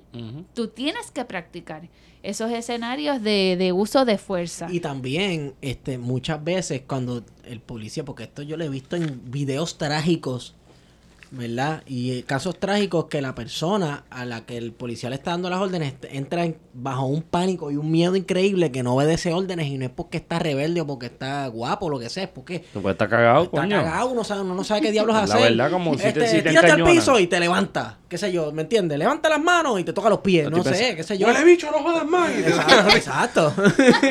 Me lo dijeron. Ah, sí. Pero y ese, eso trae Y un, asunto adicional Exacto. que son las personas con condiciones de enfermedades Claro. mentales. Hay protocolos los para sacan, eso, protocolos de intervención para personas. Claro, estoy pensando en el caso de, de Osito, que lo hablamos con Manuel Natal, Ah. Ah, sí, que sí. le pegaron taser hasta por todos lados y después salió Sí, Figueroa. Sancha, o no sé si fue Figueroa Sancha o fue Pesquera, que dijo, ah, que como él es narco, narcodependiente, en verdad dijo, como él se mete drogas, pues le puedes dar con cinco tasers y no se cae. Pues sí, se mete drogas reguladas por sus condiciones y no era una persona que jodiera con nadie, simplemente se la apuntaron con el Pero más e- cómodo que vieron. caso, ese caso sí fue bien triste. Claro. El- o sea, espantoso. Eh, yo recuerdo que lo, lo patearon también. O sea, era un, un, Eso fue un abuso de la... un abuso. Sí, un que abuso no y eso nadie. pues no le gana respeto. Yo creo que lo, lo mejor que puede hacer la policía es hacer las cosas bien y así la gente los va a respetar. Si la policía hace las cosas mal, la gente le pierde el respeto. Pero es que ahí entramos en el eterno ciclo de discusión de qué es que la policía, el hecho de que la policía haga las cosas bien, qué significa hacer las cosas bien, porque podemos verlo desde dos puntos de vista, el de es que es la verdad, Estos que, cumplan el ley, en la que cumplan, ¿verdad? su cometido de preservar la ley y el Pues mira, orden, bien fácil, o ser el aparato represivo del Estado. Bien Amigo, fácil. que no me jodan en una manifestación y que no estén en, en el, en el camino, o sea, que estén la es que tú eres grande, es que tú eres grande, tú, tú eres el punto, eh, ese es el que hay que darle, porque te están viendo, es lo único que ven. Guarionex es el faro de Cabo Rojo. ¿Cómo que? eh, Far- eh, Este es Gua- eh, Guario, Guario Morillo. Exacto. Pero con que no hagan eso, o sea, yo estoy feliz que no vayan. Yo prefiero que dejen de estar hostigando a mujeres cuando están en bicicleta pensando que porque están en bicicleta están buenos. Dos. En, dos- la- en las manifestaciones. Ah, o sea, vi, en las manifestaciones los policías, y eso nosotros lo hemos registrado. Un saludito a De la Cruz. Este, De la y sí, y se pegan, se pegan a las manifestantes, le hacen comentarios como si uno estuviera en una barra, o sea, eh, ¿quién quiere, verdad, que se le pegue un policía a preguntarle el teléfono? en una Ese- barra. ese En tipo- una manifestación, una barra. Ese tipo de, de, de comportamiento inadecuado y de uso de fuerza excesiva contra las mujeres. Abuso de poder. Este, o sea, esa- esas fotos de los policías echándole pepper spray en la cara a las mujeres. El- eh, el era, era, cara. son fotos sádicas. Ujú. O sea, así que nosotros vemos ese comportamiento, pues eso les quita el, el poco respeto que les queda de la gente. Se van cortando los- las patas ellos mismos. Bueno, entonces también por otro lado vemos los casos que aprovechan para manosear a las estudiantes, por ejemplo en manifestaciones estudiantiles. Las 2011. manosean, la- sí, 2011, yo recuerdo. Iván Bar. Mis tetas se respetan, mis tetas, mis tetas, mis tetas se respetan. ¿No te acuerdas de eso? Yo me acuerdo de eso, yo estaba allí cuando se tiraron esas mierdas. Yo también, papi.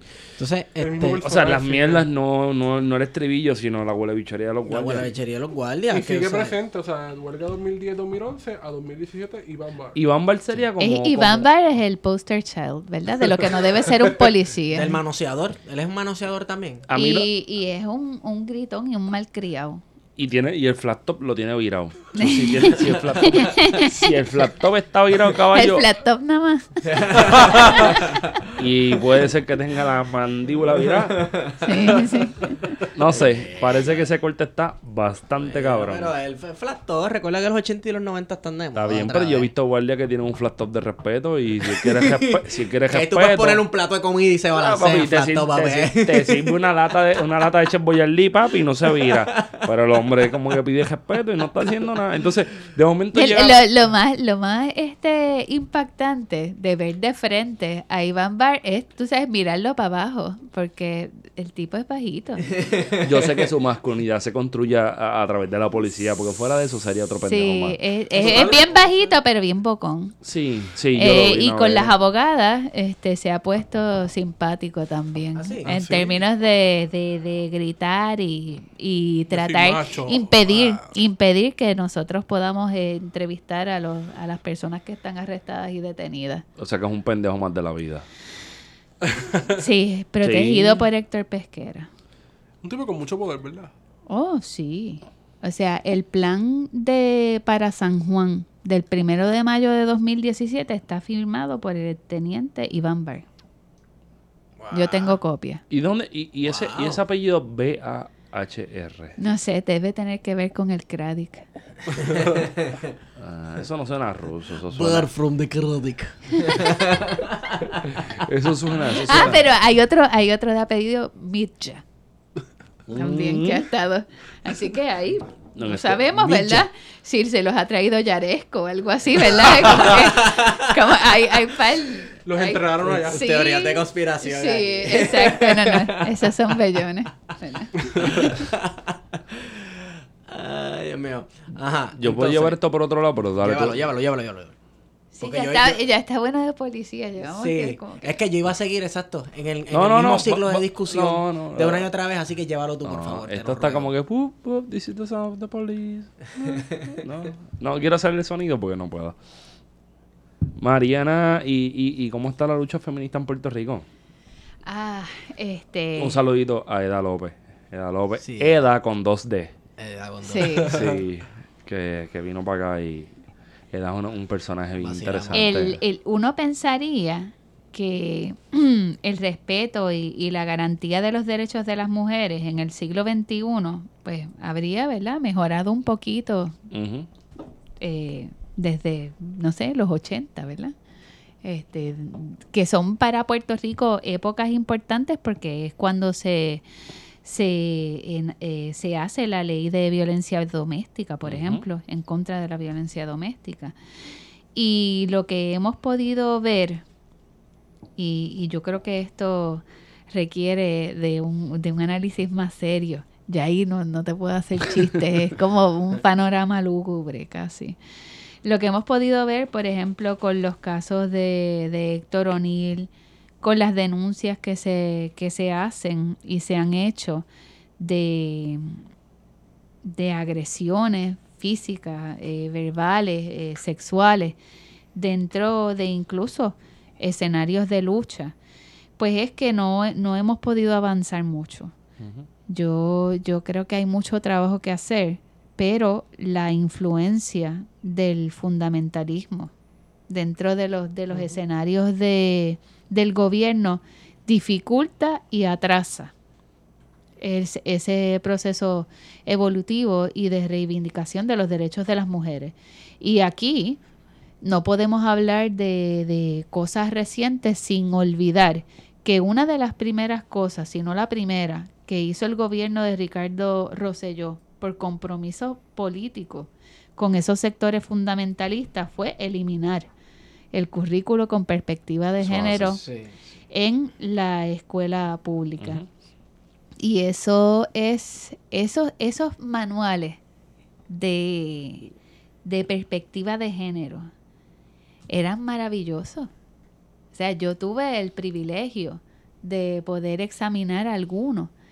Y, por ejemplo, tenían que ver con cómo un niño manejaba sus emociones.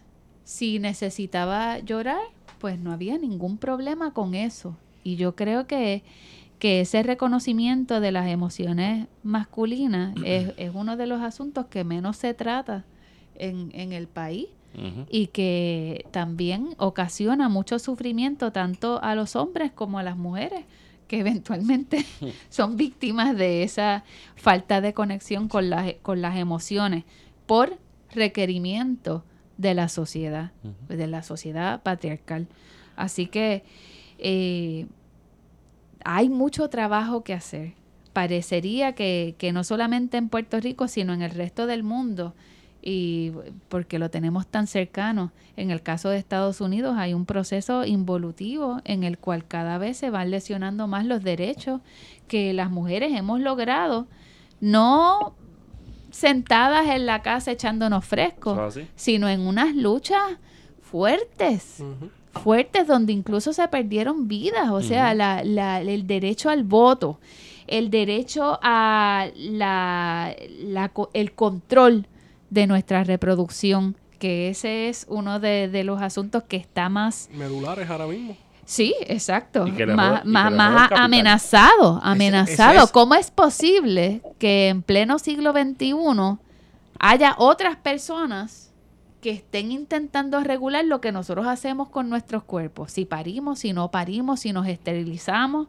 si eh, tenemos 10 hijos, si eh, es vamos al WIC o no vamos al WIC. o sea, ¿cómo es posible que haya ese control tan brutal sobre lo que nosotros podemos hacer? Bueno, porque también necesitas crear una economía de, de turistas. O sea, a- a- a- hay que parir gente. Hay que parir gente, Sí. pues necesitamos gente que esté en el puerto Eso de San decía, Juan. eso decía Tata Charbonnier. Pues claro, por había eso que me voy por esa reproducirse. línea. Hay que Sí. reproducirse porque necesitamos gente que se... O sea, la máquina de explotación en Puerto Rico, pensando el sistema capitalista como la máquina de Modern Times, de Chaplin. Esto es como The Matrix. Hace falta Sí, gente para que produzca, ¿verdad? Chaplin, Matrix Chaplin. no. No, Matrix, Matrix. es tu flow. Matrix, papi. René Descartes. Chaplin, Chaplin, Chaplin. Este, pero se da esa justificación. Yo escucho gente que te- eh, ah, no tenemos una tasa de natalidad que, que represente lo que puede ser el desarrollo económico de Puerto Rico. Dice, cu- cuando yo ¿Cómo tú estudié relacionas eso? poblaciones en 1990 y pico. eso sonó como, lo, como el Este, viejito. sí, bueno, pero sí, yo no creo que eso haya cambiado nada, ¿verdad? Este, era Maslow de, ah, poblaciones. es Maslow. Este, pues mira, se suponía que las sociedades cuando se dirigían hacia una sociedad industrial iban a tener unos momentos donde La tasa de, sí. de nacimientos y de muertes se Sí, equiparaba. se equiparaba, exacto. Y entonces no había un crecimiento poblacional. Exacto. Y luego, al revés, lo que iba a ocurrir es que iba a haber una reducción poblacional. Sí. Exacto. Porque no habían tantos nacimientos. Pues mire, eso está estudiado, yo no me lo estoy inventando. Yo Se invirtió esa siempre- en Puerto Rico. Sí, es como Sí, Si no es lo que estás diciendo. Sí, eso- nosotros llegamos a ese momento donde pues no hay un crecimiento poblacional Exacto. que además está afectado por, por la expulsión de puertorriqueños fuera del archipiélago. Y eso pues tiene unas consecuencias económicas según el modelo económico que estamos siguiendo. Y entonces, ¿qué hacemos? ¿Cambiamos el modelo económico o parimos más? Bueno, obviamente la respuesta es parir más porque Génesis, Génesis 1.28 dice, sed fecundos y multiplicaos y llenad la tierra. Y la pendeja es que lo dijo sin mirar otra cosa que no Así que, así Se que... lo sabe de Sí se lo sabe. Yo me, yo me sorprendí. ¿Lo dice de verdad? Mariana, ¿Cómo? Lo dice. Sí, lo Sí, dice, es lo dice. real, sí, es sí, real. ese es la- el último Yo mandamiento que le da yo- Dios a Adán y a Eva. yo cuando- estuve- cuando- Fíjate, en el, yo estuve 12 años en un colegio Yo también, católico. y me obligaron a memorizarme y, esa mierda. Pues fíjate, a mí como que no había tanto enforcement en la Biblia, yo no me la sé. Es que lo mío fue toda la vida. fue, fueron unos cuantos añitos. Coño, Esteban, después de, de Cordero, saludos a Héctor Cordero. Después de Cordero, estás afinando mejor la voz. Papi, esto, el cordero me puso aquí con la cara colorada. No, tienes buena voz. Y yo, ay, Dios mío, señor. Sí, sí, sí, sí. Listo para el estrellato. Puede, puede tener una sección de canto. ¿Verdad que sí? Sí, ¿verdad? ¿Verdad?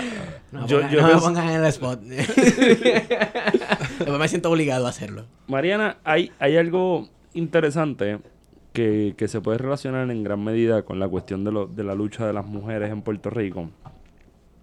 Ya lo conversé contigo, o sea, nadie se sorprenda que esto no es un gancho que está bueno, esto es un gancho que ya se dio natural. Este, y es el M18.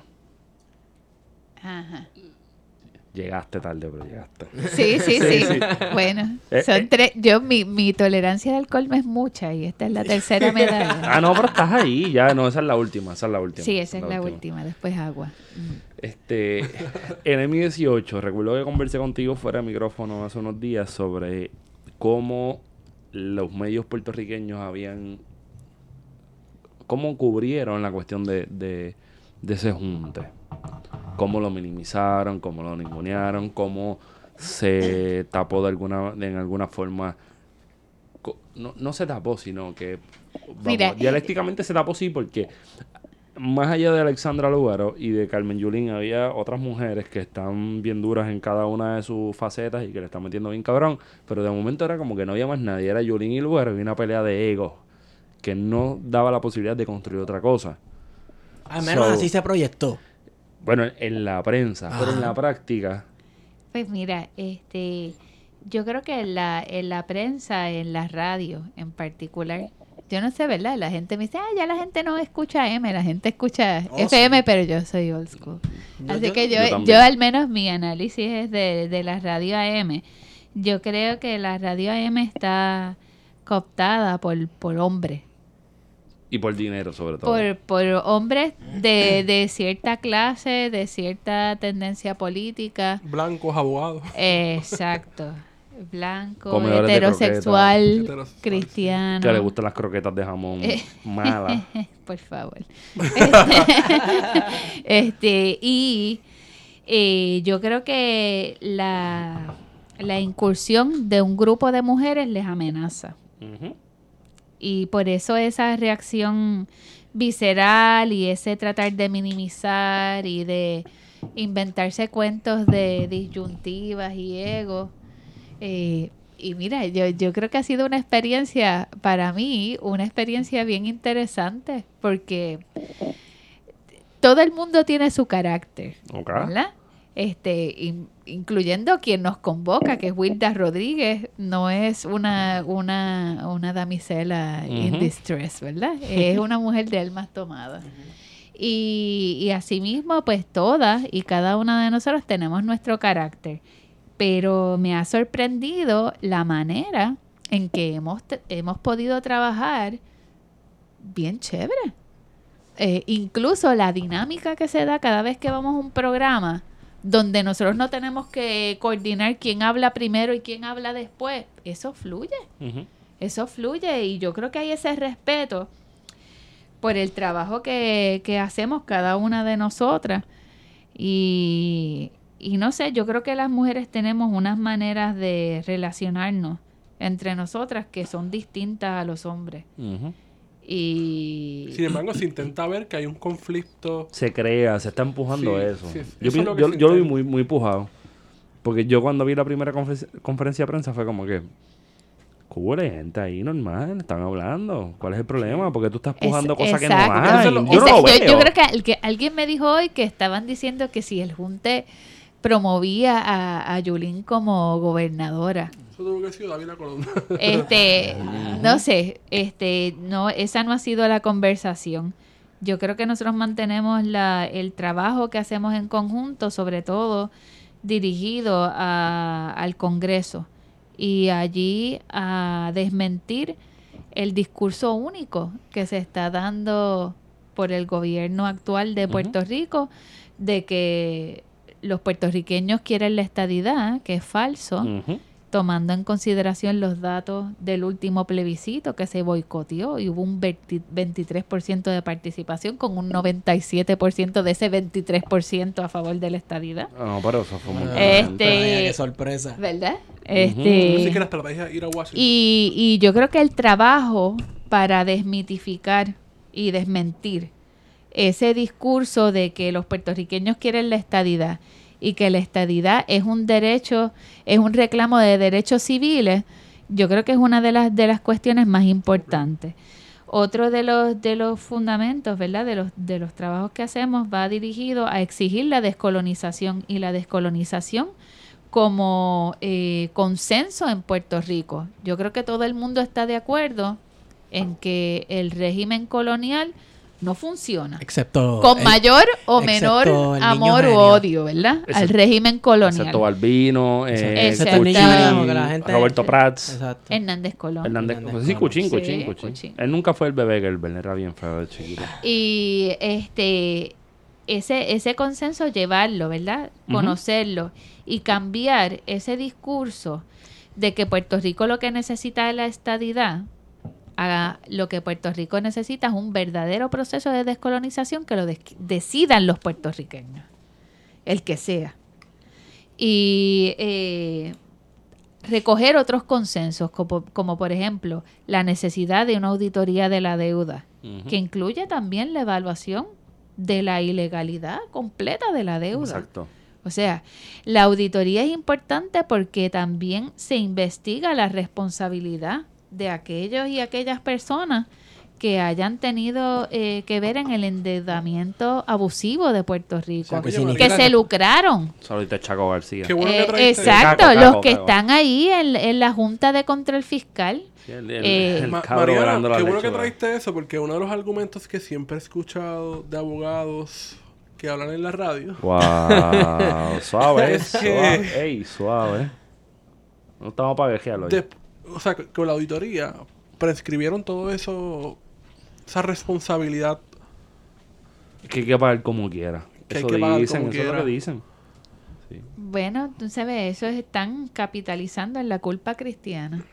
Tú lo hiciste mal, lo pagas. exacto. Tú sabes, este, no, eso yo creo que, que se permite un análisis más amplio de cuáles son los delitos que prescribieron o no, pero hay delitos en el Código Penal de lo, cometidos por funcionarios públicos que no prescriben. ¿Por qué no hablan de eso? Quizás yo no puedo imputarle robo o lo que sea, pero le puedo imputar otros delitos que no prescriben.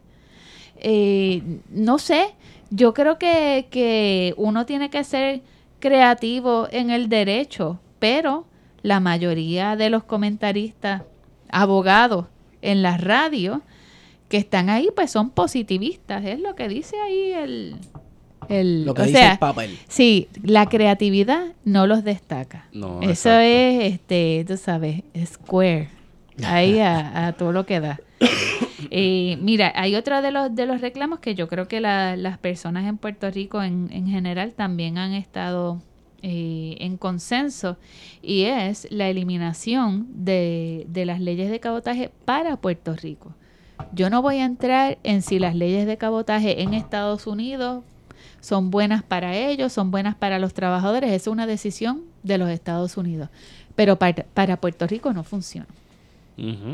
Así que pues eso es parte del trabajo que se hace. Otro de, de los trabajos que yo creo que es un trabajo también bien importante es eh, trabajar en conjunto con la diáspora. Y, y, ¿verdad? Este, yo no sé si es bueno o malo, pero ahí está, esa es la realidad. Pues compañeros que estudiaron, por ejemplo, conmigo en la escuela de Derecho, hay varios que están en, en Washington, en Maryland. Hay un montón de personas bien capacitadas y que saben cómo se mueve el mundo en Washington, que están allí, puertorriqueños y puertorriqueñas. Yo estoy muy, muy contenta porque son muchas mujeres puertorriqueñas allí en organizaciones y moviéndose en, en los escenarios de- del Congreso de los Estados Unidos en distintas etapas, desde grupos, este, ONG, eh, cabildeo directo, etcétera, que están haciendo un trabajo bueno y que se sorprenden de cómo está acaparado el, el Congreso por un discurso de la estadidad que excluye a una mayoría en Puerto Rico que no necesariamente está representada. O sea, tenemos un gobernador que ganó con un 40 y qué por ciento. 42.3. Y estamos hablando de alguien que todavía las medidas se le ven bien feas. Las medidas. Las medias, medias, las medias. Ah, las medias, sí. Sí, sí, sí. Sí. y que pide conciertos a partir de usar medias con unos ojitos, pero no pide techo ese para la hombre, gente. yo no sé cómo Bea puede. Es mutuo. Yo no sé cómo él puede con Bea, Con ni cómo ella puede con él. Pero posiblemente por eso Así le funciona eso Sí. y, y yo no sé, antes era la prosaca, ahora hacer otra cosa. Diablo. Eh, Así que buena parte de, así que buena parte de, de la estrategia del junte es dirigir los esfuerzos a Washington. sí, yo, yo diría que sí. Y aquí en, en Puerto Rico también, ¿verdad? Mediante la promoción de esos objetivos.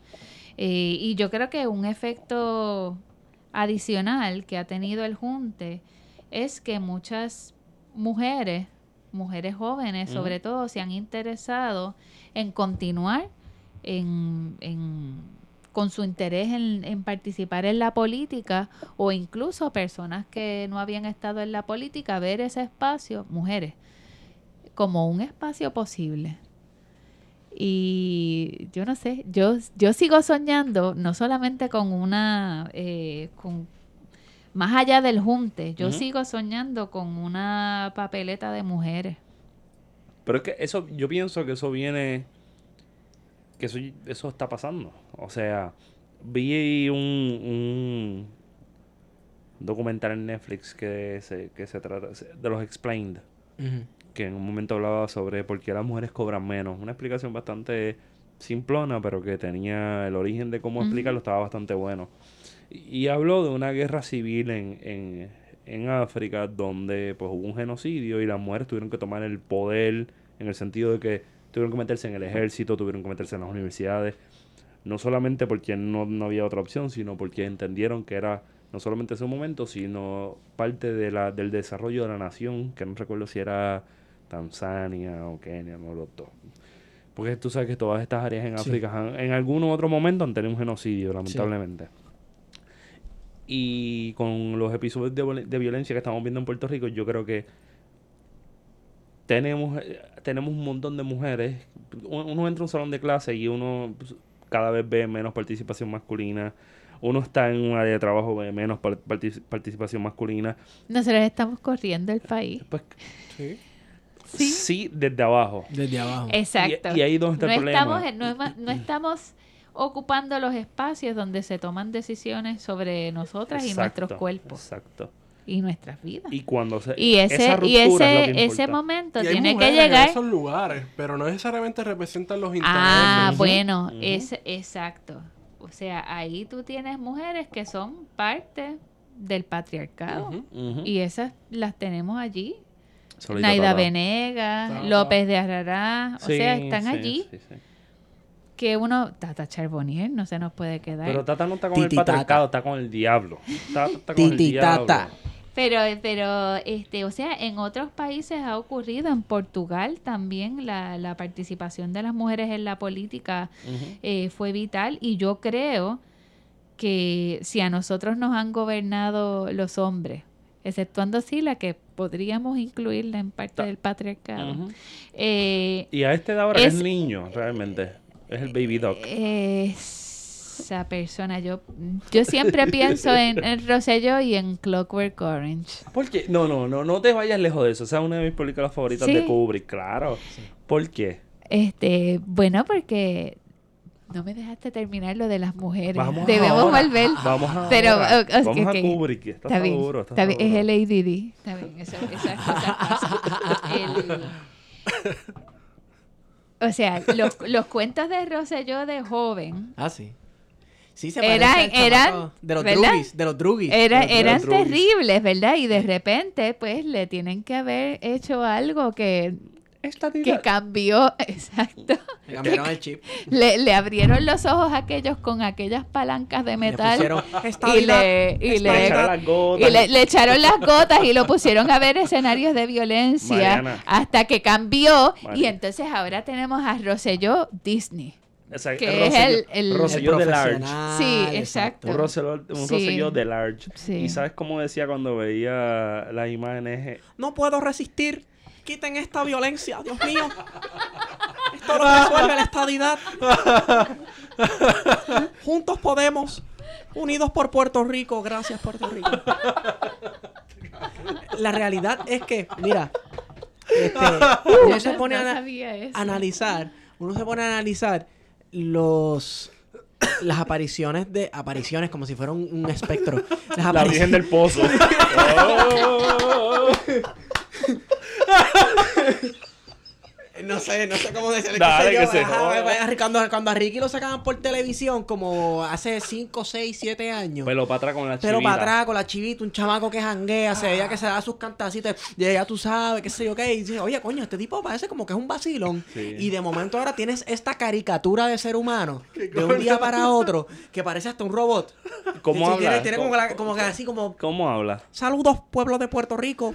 Eh, la realidad es que hemos hecho lo posible. You've done. Thank you, Mr. President. Tú sabes. Es una caricatura de ser humano. ¿Verdad? Eh, eh, o sea, uno puede notar que hubo un cambio Sí. de, de, de un tipo que parecía un poco rebelde. Sí. Ajá. exacto, ¿Verdad? exacto. Vamos Al a que- decir a alguien bien, bien proper. Sí. Bien. Pero ni tan propio. Yo creo que cogieron a la oveja negra de la familia y la sometieron a un arduo proceso de reprogramación con algún este Yo creo que es el único relacionista público. de- Yo, Yo yo- yo- no ¿Tú sabes quién puede saber eso? George W. Bush. Él nos podría decir qué fue Es lo que le pasó a. Rosellito. Porque hay Sí, algunas similitudes Sí, ahí. ¿verdad? Él fue la oveja negra, Sí, él fue el que lo cagaba exacto. todo. Jeb siempre fue el hermanito perfecto y de momento, pum, soy presidente y tú no. Eso- Voy a invadir un país porque me da la gana, porque puedo. Yo quisiera invadir un país. Volvemos a lo de las mujeres. Sí. Pero un país como que inexistente. Mira, lo que Feto estaba diciendo de, de las de las mujeres es que yo creo que los hombres nos han gobernado y es hora de que nosotros gobernemos. No- mira, hay cosas que, que nosotros vamos a poder hacer y que nosotros vamos a poder trabajar que están exentas de, del testosterone que uno ve a veces entre, entre los hombres, de esas dinámicas de yo puedo, de esa competencia de arrancarte la cabeza porque yo voy para adelante y tú Ujú. no.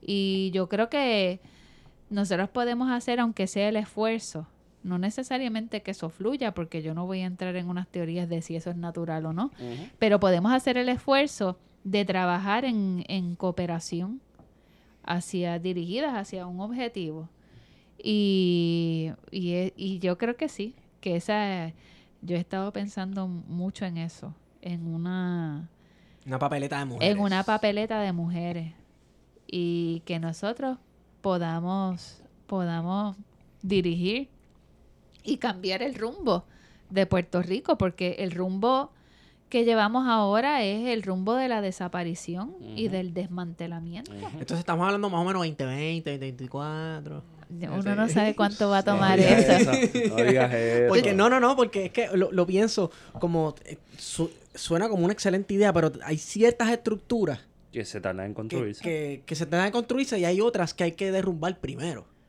Yo tú creo que, que también se están Y- y- derrumbando, no te creas. uno lo ve, en el 2016 hubo un por ciento de, de participación que no votó PNP, PPD, ¿verdad? Bastante alto, un Exacto. 15 un, más o un menos. por ciento, eh, un por ciento significativo. Y eso también implicó lo que uno podría estar viendo de la muerte del Partido Popular. No digas eso, que eso nos queda un episodio la semana que viene. Pero vamos por ahí, vamos por ahí. Pero, pero uno ve, al Sí, menos, sí, al un apesta, cuchillazo le han dado. Pero Sí, murió, para mí murió en, en el 80, cuando murió este el, mo- el, el moto de Isla Verde, el tal José Luis Muñoz Marín. Ah. Para allá en el 80, en enero del 80 cuando fallece, pues falleció toda la idea.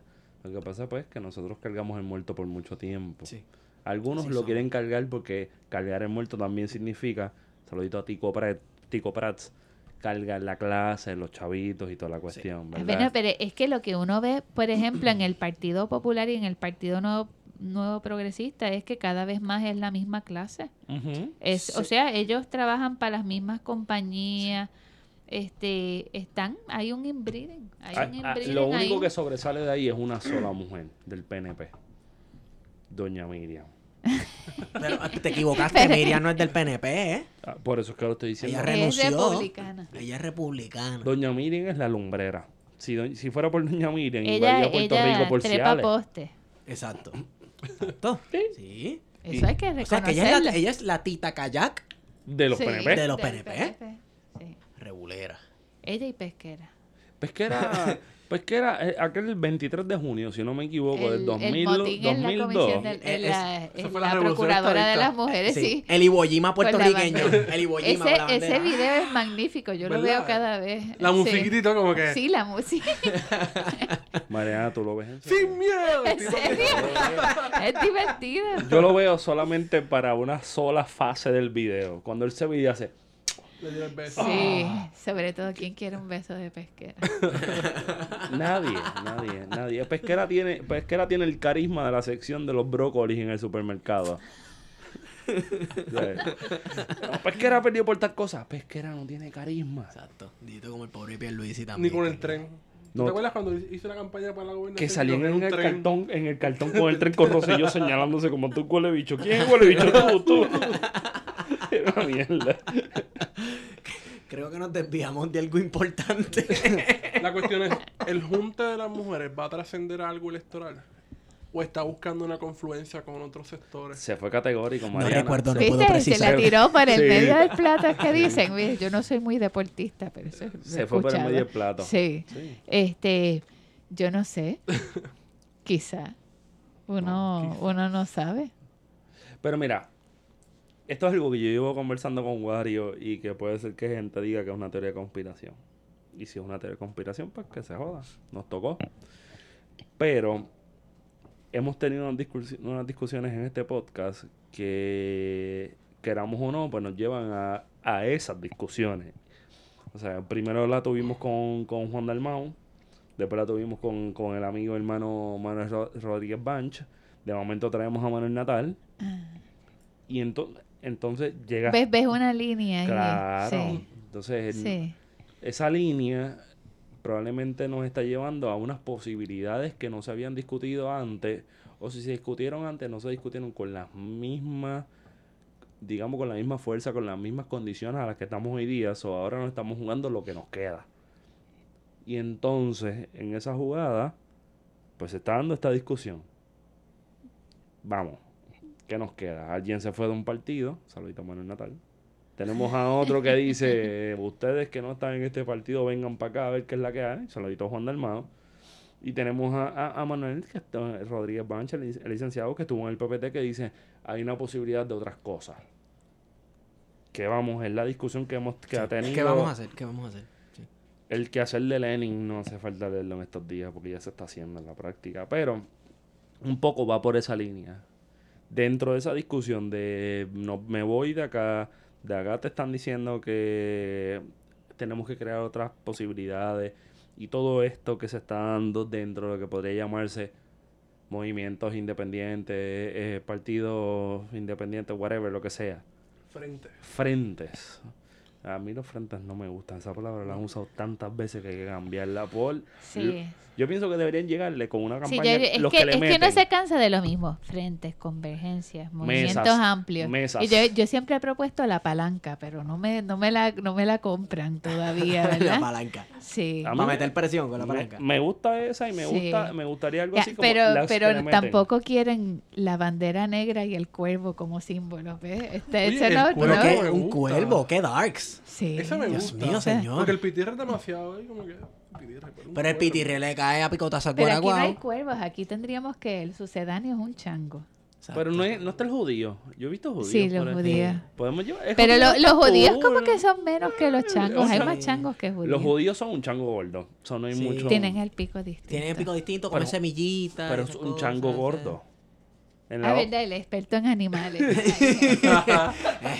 el Jeff Corwin. Peste en bestia. Mira, este, Esteban, mala mía. Hago, hago el reconocimiento que la última vez que te la montaron en este podcast fue Johanna Rosalí.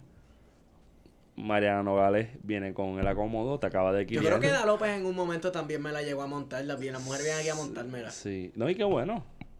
Ah, no, yo no me quejo. Qué yo lo bueno. disfruto. Ti- Tito Escorpión. Movimiento amplio. ¿Hace falta eso? Frente. Frente amplio. No sé, hace falta. Sí. ¿Hace falta qué? ¿Hace falta un movimiento amplio bajo las premisas pasadas o tenemos que crear cosas distintas? Yo, yo creo que es que la situación actual está bien loca y bien difícil. Lo obliga. O sea, obliga. este obliga. Es, una como un, un estado excepcional, un estado de emergencia, pero Una no los que decreta eh, Dilo, Wario, por favor. ¿Qué dice? Wario tiene esa frase manga. ¿Cómo? El estado de excepción. ¿Puerto Rico qué? Un estado de excepción. ¿Ya? sí. ¿Está bien? Sí, sí. O sea, eh, sí. Vamos a O todo sea, el no mundo tiene sé, que bajar la si, pistola. si ahora nosotros seguimos haciendo exactamente lo mismo, ¿sé qué va a pasar con Puerto Rico? Va a desaparecer. Vamos a hacer un recurso natural. Eso es, ese es el, el destino. Nosotros Un- tenemos la fauna local. Un recurso natural con unas poblaciones indígenas que fastidian los sí. planes de, de-. ¿verdad? De la metrópoli. Y entonces, ¿cómo tú, vas, cómo tú sacas saca a la gente? Saca a la- Oye, cada vez que yo pienso en algún momento los- el plan 2020, ah, esas teorías de conspiración, coño, estamos, estamos en el 2018 y cada vez más pareciera, ¿verdad? Que eso está ocurriendo. Y, y con, por ejemplo, todo ese, ese plan de, de reconstrucción del CDBGDR Ujú. Que requiere que haya re- relocalización de comunidades que estén en zonas inundables, que científicamente pues podría ser correcto, Hay algo ¿verdad? ahí. Este, pero que requiere que la- esas casas que, que sean eh, donde la- las familias sean evacuadas y relocalizadas hacia otros lugares, sean demolidas. Y entonces eso plantearía una posible eh, despoblación de los campos.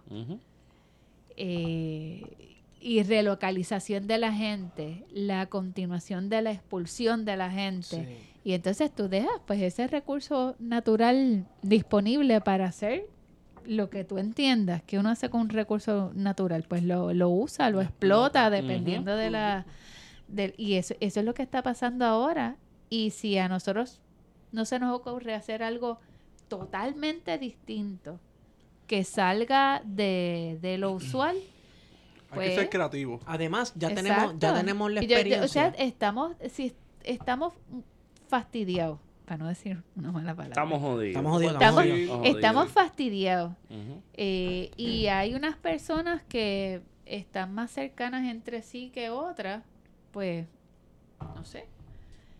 Yo creo que es más fácil remar para el mismo lado. Sí. Y, y pero no es no es por conveniencia ni es porque nos interesa ocupar espacios de poder es porque nos interesa la subsistencia de, de Puerto Rico como, como país si no pues vamos a en destino a, a- a la aniquilación yo, yo creo que el panorama es, es ese momento donde tú coges para un lado de la carretera o, o para el otro. Estás ahí en ese En el cuchillo, cruce, ¿verdad? En exacto. el Sí, cruce. Cuchillo, el cuchillo, En me el gusta esa, el cuchillo. cuchillo. Que es extraño, ¿verdad? Porque el fork es, es una palabra más. Pero el cuchillo es un. ¿Verdad? Sí, el cuchillo. Pero estamos ahí en ese, en ese cuchillo de decidir, pues si levantamos las manos Y nos quitamos. y esto se acabó, me mudo para yo no sé, para cualquiera de los Kissimmee. 50 estados.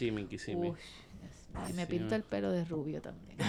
este, Vamos a el- cabalgata por Kissimmee. Sí, y, Normal. y tú sabes, y, o si no, estamos decididos a hacer algo totalmente distinto, que esté Ujú. enfocado en que la mayor cantidad de personas puedan tener una vida digna.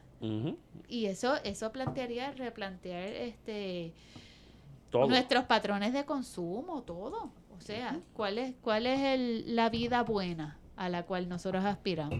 ¿Qué es eso? ¿El Mercedes o, o que las personas tengan educación?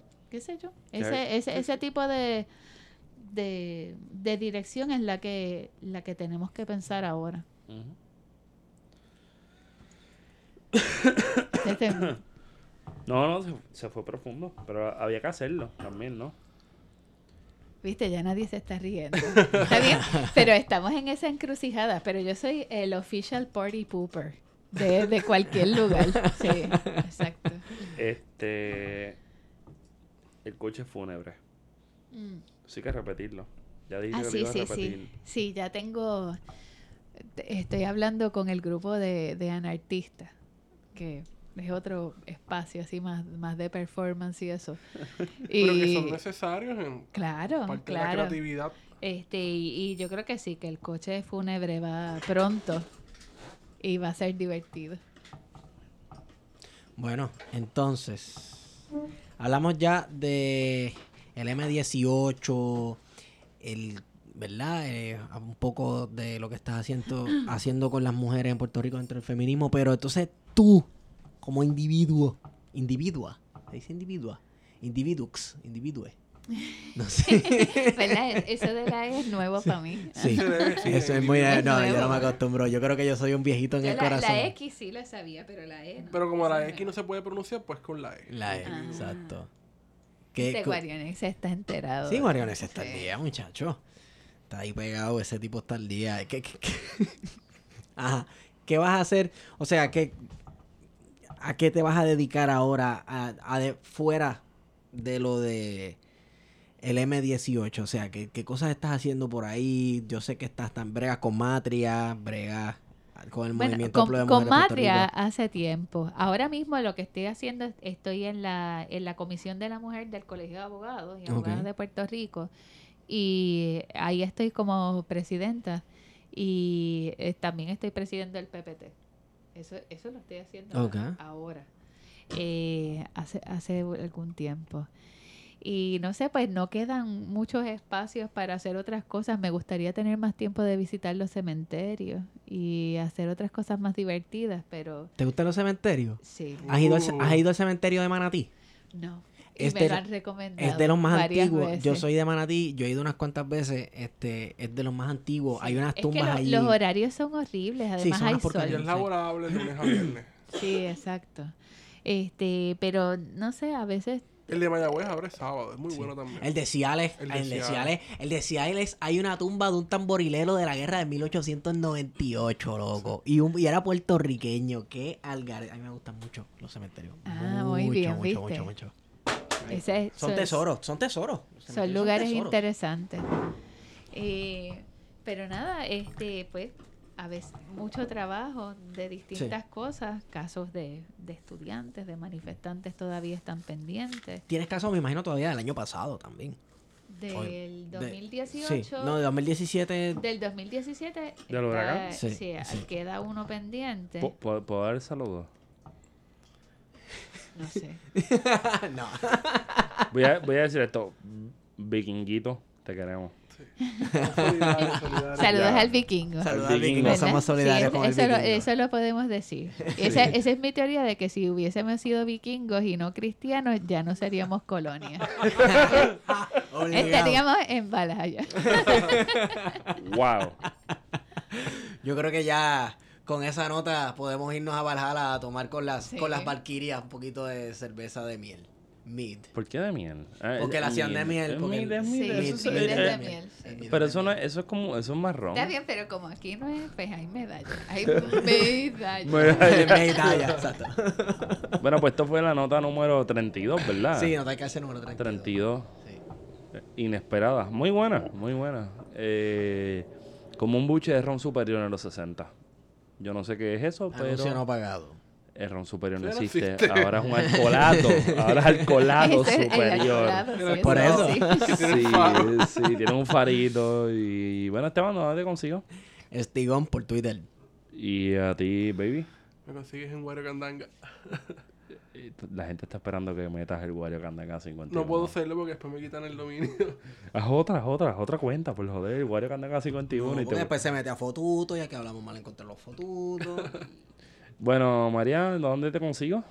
En Twitter. En Twitter, el arte de morir. oh, Dios mío, qué darks. Es Darks. es Darks. Es Darks. Sí. Es Darks. Y, y para la gente que no votó por ella, pues les va a doler. Porque, pues, es una persona bien nice. Y no solamente nice, es una cuestión de preparación. O sea, lo que presentamos aquí es alguien que se sentó con nosotros a hablar y ya, no es ni siquiera tan difícil. Y como dice nuestro pana Rafo, sabe la hora Sabe que la es. hora que es. ¿verdad? Sabe la hora, que, hora es. Que A mí me pueden- a- sabe la hora que es. Me pueden seguir arroba PHTO Feto. Y esto fue la nota 32 de, de plan de contingencia. Bueno, hemos ido con ustedes. Plan de contingencia. Con, con, con catarro. Estamos, estamos al día, estamos bien. El mismo, me lo- el mismo Gobe lo dice. Estamos bien con Bob Bunny. Dale.